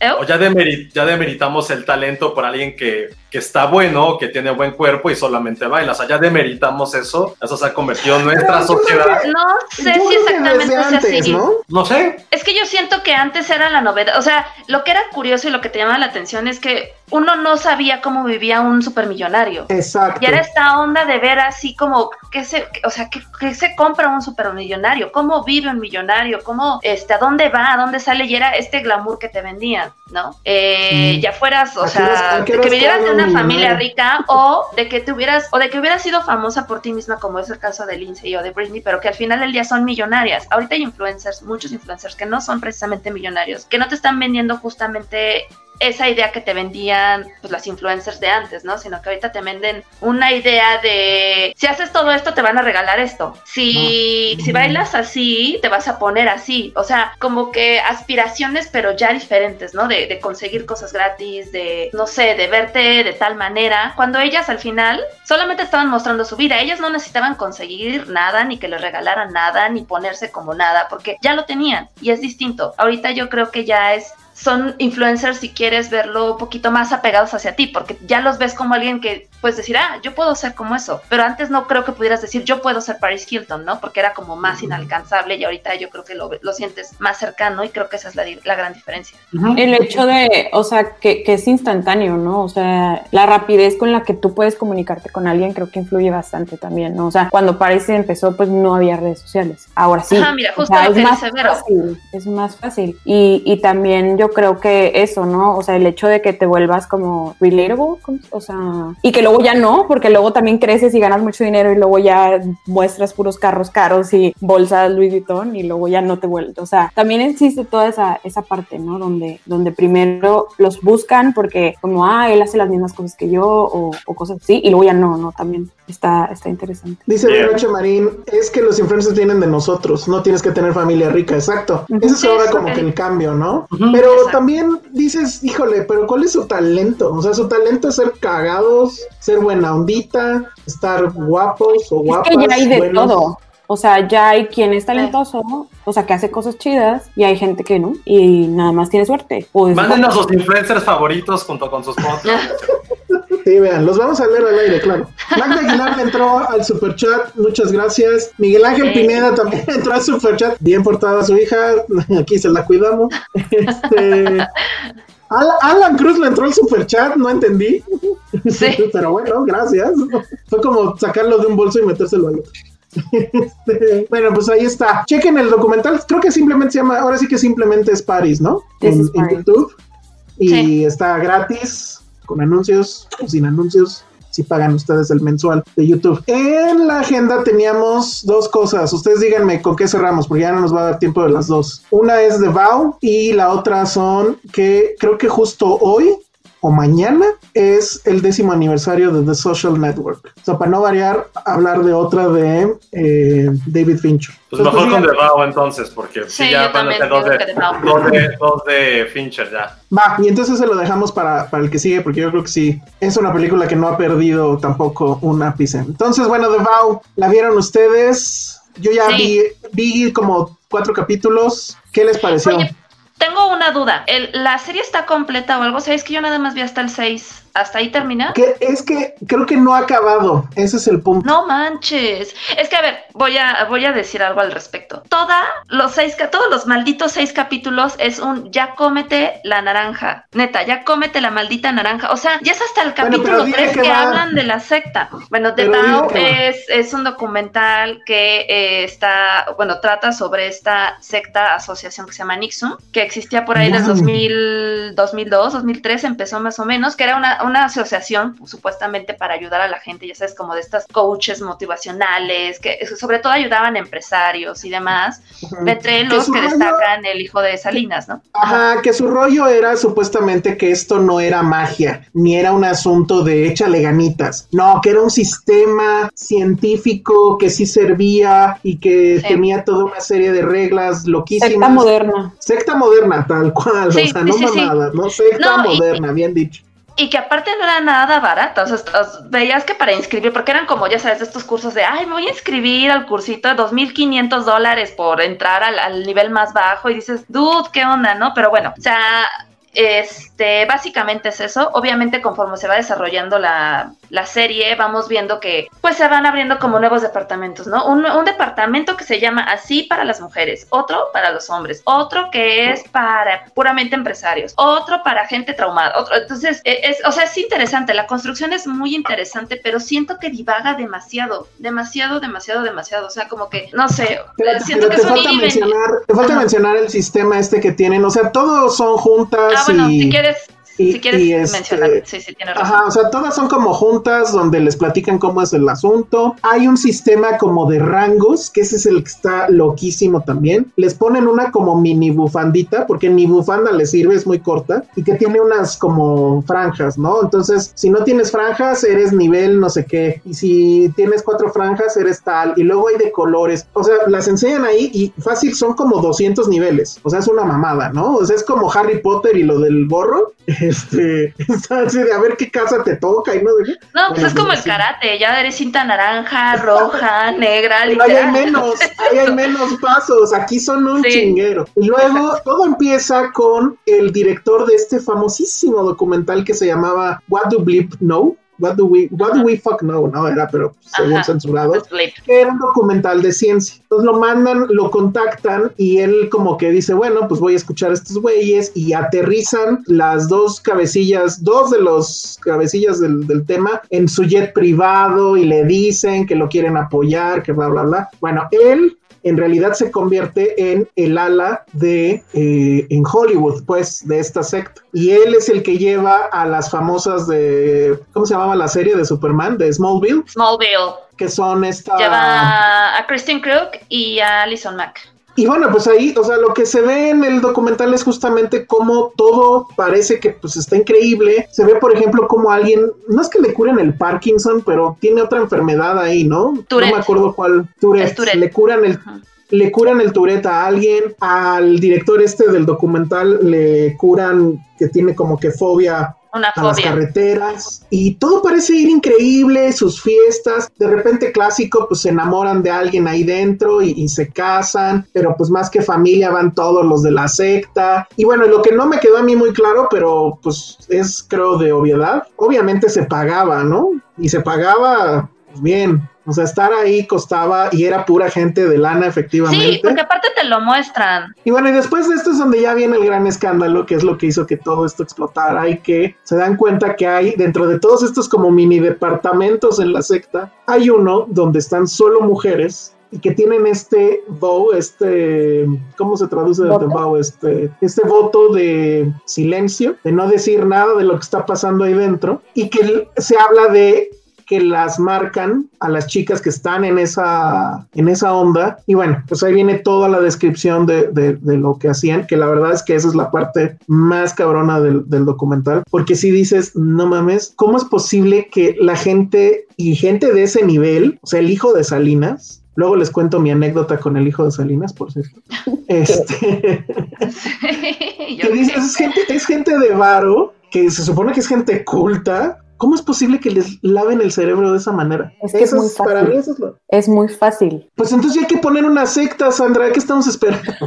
Pues, Las playeras, esa es la secta. Nada, no es cierto, pero sí, o sea, al final de cuentas se reduce. De hecho, incluso en el, en el podcast, creo que es el Dolop del que hablábamos, hay un episodio donde hablan de cómo un maestro de historia crea un culto este, con sus alumnos ficticio en, un- en dos semanas, ¿no? O sea, les empieza a decir como vayan a recoger a toda esta gente y vamos a crear nuestro propio himno y vamos a hacerlo secreto y no decirle a todos los de los otros salones del B, C y el D que, que no pueden entrar porque esto es exclusivo. O sea, en dos semanas creó un culto fascista. Y entonces es para, la moraleja era darle a entender lo fácil que es manipular a la gente, ¿no? Entonces yo creo que también es un perfil, ¿no? Es un perfil de mujeres que van a dar ese lugar. Híjole, no sé, está muy, muy, muy loco. No, no, no logro entenderlo. Tú, Josué, ¿qué opinaste del documental? Opiné que es de lo peor que he visto en este año y agradezco al infinito que haya estado trabajando al mismo tiempo que lo. No lo soporté. Era de please ya que pase algo por amor de Dios. Pero ojo, creo que yo no soy el target para este tipo de documentales porque eh, no creo como en ese tipo de cosas ni en astrología ni en coaches. Y por más que quiero ser empático y tratar de entender cómo fue que la gente, justo como dice Sandra, o como dicen todos, gente culta de cierto nivel llegó a ser este eh, brainwash, no, no lo soporté igual que Ale, me desesperó mucho, creo que vi al capítulo 3 o 4 y al ver que no estaba pasando absolutamente nada y que a lo mejor es algo muy intensible de mi parte, pero no me, no me causó ni un solo impacto cuando esta declaración de la chica esta que, que la marcaron con el símbolo del, del líder, no. así como Sí. de, dude, no, o sea, a lo, mejor, a lo mejor el que está mal soy yo, a lo mejor yo soy parte de Nexium o como se llame, pero para mí fue como, ah, órale, no encuentro el drama, lo, lo siento. Es, No, una, sí es- es, una, es una serie que no es para mí. O sea, que entre que soy muy escéptico de ese tipo de cosas y entre que su narrativa están contando el abecedario y apenas van en la B cuando lo interesante es llegar a la R, puta, no puedo. No, no. Es que justamente creo que el te lo problema que es de las es cosas, la es de narrativa. las cosas que No, es que justamente creo que el problema de toda la serie es la narrativa. O sea, porque en, en general, o sea, en sí la, la historia es muy interesante, ¿no? Desde este güey que es literal como un CIAS que creo que desde los tres años ya daba conciertos de piano y, se, y tenía como tres licenciaturas y es científico y que es cabroncísimo hablar con él. O sea, creo que es un personaje muy, muy interesante, ¿no? Que solamente, o sea, no solamente gente famosa o de Hollywood está involucrada, ni, hijos de políticos, sino también herederas, gente con mucho dinero está involucrada en esta secta. La verdad es que creo que es, es, es algo que da para contarse algo muy interesante. El problema de la serie, yo creo, digo, no sé, o sea, estamos como en una serie que está yendo por capítulos y que no han salido todos, eh, y que seguramente sigue construyendo porque también pensemos que esto es muy reciente, o sea, creo que apenas se dictó sentencia, o sea, no se declaró algo así. O sea, es reciente, lo sé, pero creo que están alargando demasiado las cosas, o sea, entonces al final esta onda tan, o sea, que, porque el tema, insisto, es interesante, divaga demasiado en que, ay, pues lo que me decía, y ya, y la vida, y ya, y las pláticas, y ya, o sea, como que siento que ahí se pierde muchísimo la serie, muchísimo, te pierde demasiado, no van al grano, este, los hijos, que si me casé, que si este, estamos cantando, que es, o sea, no sé, ¿no? Eh, no es porque sea yo partidaria de algo tan escandaloso, pero siento que, güey, ve al grano, ya, porque aparte dura Sí, una hora sea- cada capítulo, está cañón. O sea, sí estoy de acuerdo que te traen, o sea, te traen así como bailando, ¿no? O sea, yo sé que tú tienes el morbo por saber de qué iba este pedo, ¿no?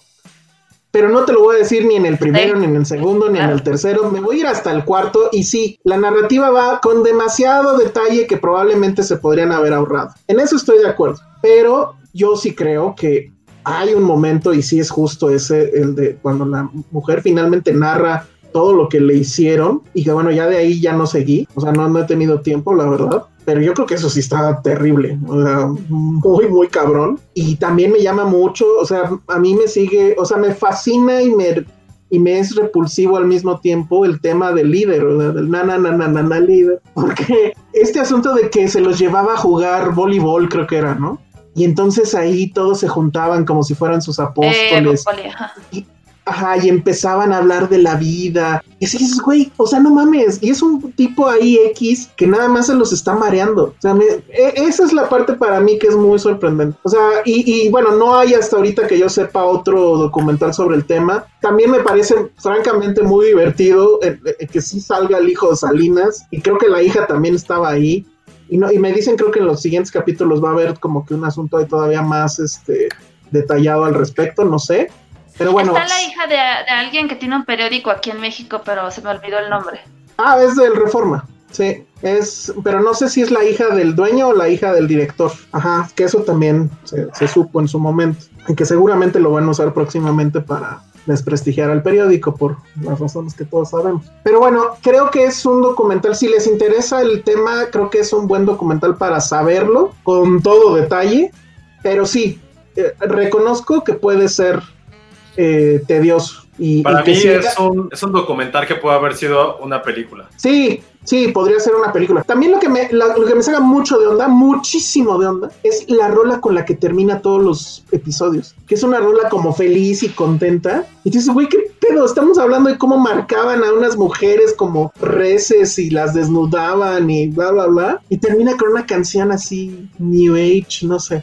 Eso sí está muy raro. Pero bueno, si lo quieren ver, se llama The Vow. Está en HBO. Ajá. HBO. Y justo Yo, creo que todavía no acaba. sinceramente, no sé si vaya a acabar de verla. Yo creo que prefiero mejor meterme a internet y buscar sobre la secta y leer o esperar a que algún podcast hable sobre el tema porque me está esperando mucho. En serio, me está esperando mucho. Yo no sé, yo creo que sí lo voy a interesante, o sea, terminar. échenle un ojo. Yo creo que sí lo voy a terminar, pero ya que sepa que están ya todos, este... Mira, dice Vero H. Marín que hay un capítulo de En pocas palabras sobre los cultos. Ah, pero no sobre este en específico. No, sobre el Es culto que- en general. Es que sobre este sí, a mí sí me interesaba saber justo por lo del hijo de Salinas, porque después salió una grabación donde él hablaba con un amigo y le decía, no, güey, eso de que las marcamos no es cierto, que era, que era un tatuaje y que no sé qué. Y ya que lo ves en el capítulo 4, sí dices, no mames, tu pinche tatuaje, ¿no? Dice Ericito que para Sí. aburrirse mejor ve los Arieles. Bueno, muy bien. Entonces, con ese comentario, acabamos esto. Nada más déjenme leer los últimos superchats que estuvieron buenísimos. Néstor Montes se puso con un super varón y dice: Ahí va para la pizza. Felicidades, yo lo sigo desde antes de Filmsteria. Órale, muy buena onda. Gracias, Néstor. Y Miguel Ángel Pineda dijo: Yo pago los chescos. Entonces, bueno, pues ya ya se armaron las pizzas y los refrescos. Muchas, muchas gracias por el día del podcast. Y bueno, pues vamos a dejarlo hasta ahí. Queda pendiente entonces hablar de, de, de Social Network. 10 años. Sí quedó en primer 15. lugar. ¿Son 10 o son 15? No, 10. Ah, sí quedó en primer lugar, ¿no? En nuestra lista de lo mejor de la década. No, ¿cómo crees? O en- o- pero sí quedó en el top 5, ¿no? No, top 20. ¿En serio? No. Sí, no, no pues estuvo, no estuvo tan alto, no estuvo tan alto. Yo me acordaba que sí estaba más alto. Que sí Yo sí la puse en el número uno. Órale. Sí, sí, sí, No me no, es que ya la platicaremos al respecto, porque yo sí creo que, que es una película importante. Íbamos a hacer rifa del avión. Ah, no sé. No sé, Creo pero que- justo para eso, eh, bueno, como sabe, ya todos los lunes hay un nuevo programa de, de Filmsteria. Y bueno, aquí también está Sandra que participa en Serie B y que nos platica un poquito de qué hablaron este lunes y de qué van a hablar la siguiente semana. Bueno, primero les voy a decir de qué vamos a hablar la siguiente semana porque va a estar muy padre. Vamos a hablar de este, adaptaciones de libros al cine, ¿no? Y vamos a aventar por ahí la pregunta de cuál libro que no se ha adaptado nos gustaría ver en, el cine y por qué no. Entonces va a estar padre igual para que vayan ustedes también dándole una pensada de que cuáles son sus películas favoritas de que se han sido inspiradas en libros para que nos acompañen el lunes a las 7 y media. Muy bien. ¿Y el pasado de qué hablaron? Hemos tenido dos. El primero, ay, ¿de qué fue el primero? Ah, de How I Met Your Mother.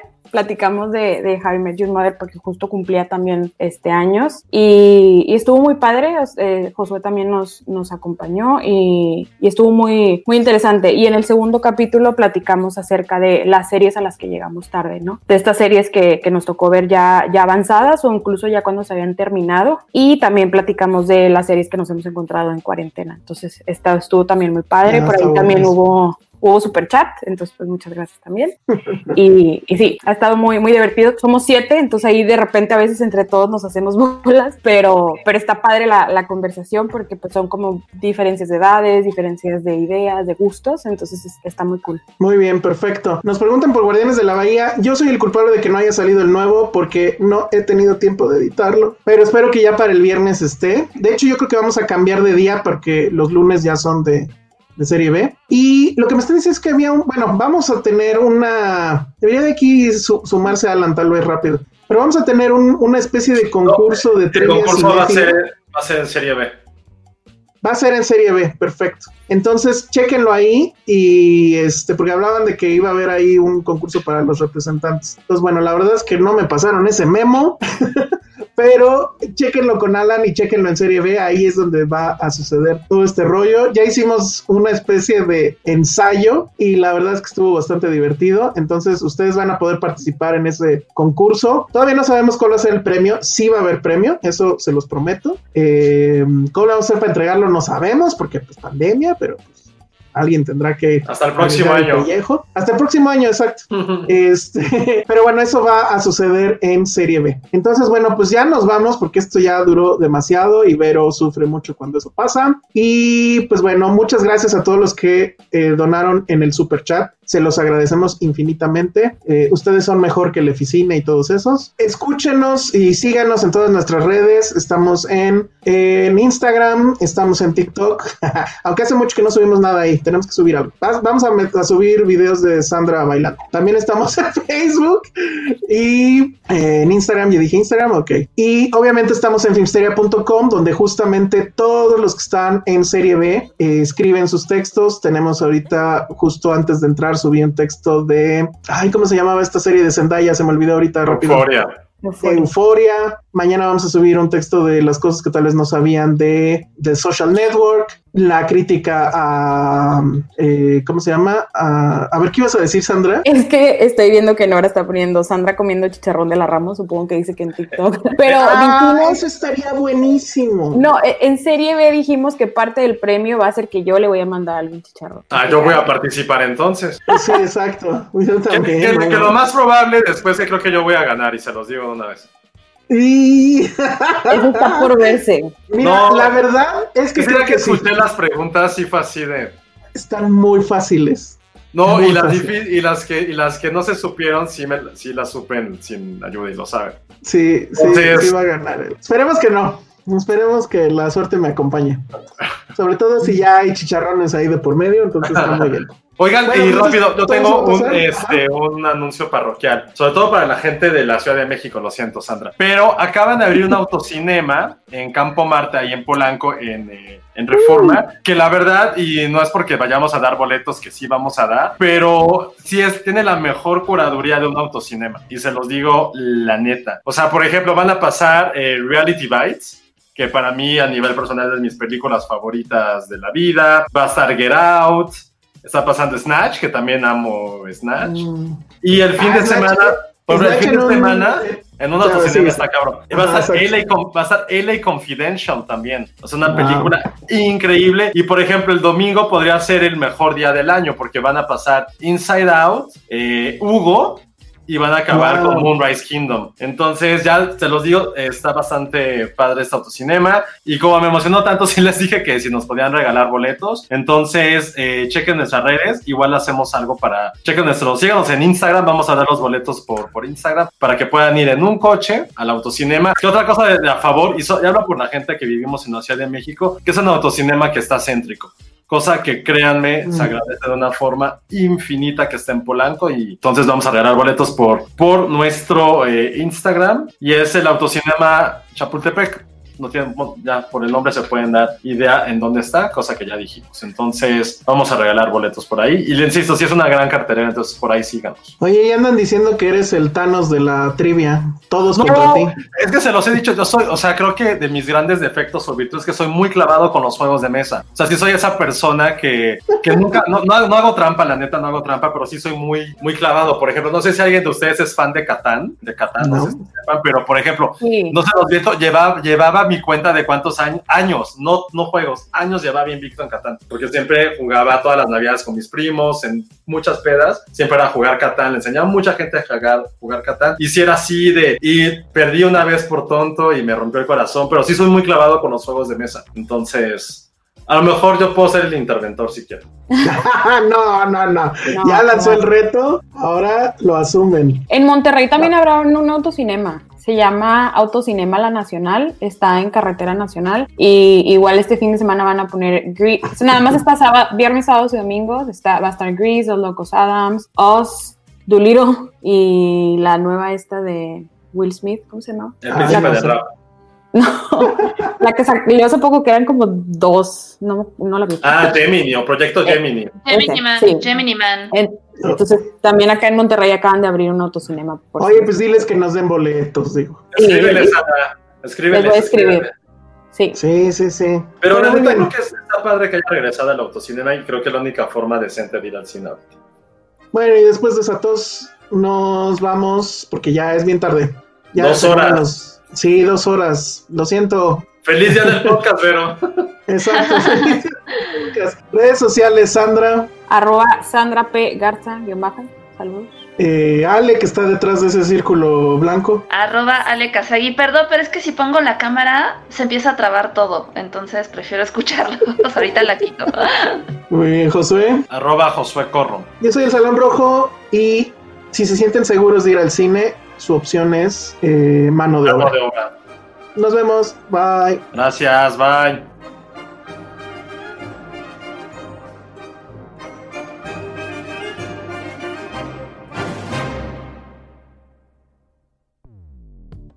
Dixo presentó Filmsteria, con Penny Oliva, Alejandro Alemán y Josué Corro. La producción de este podcast corrió a cargo de Verónica Hernández. Coordinación de producción, Verónica Hernández. Dirección general, Dani Sadia.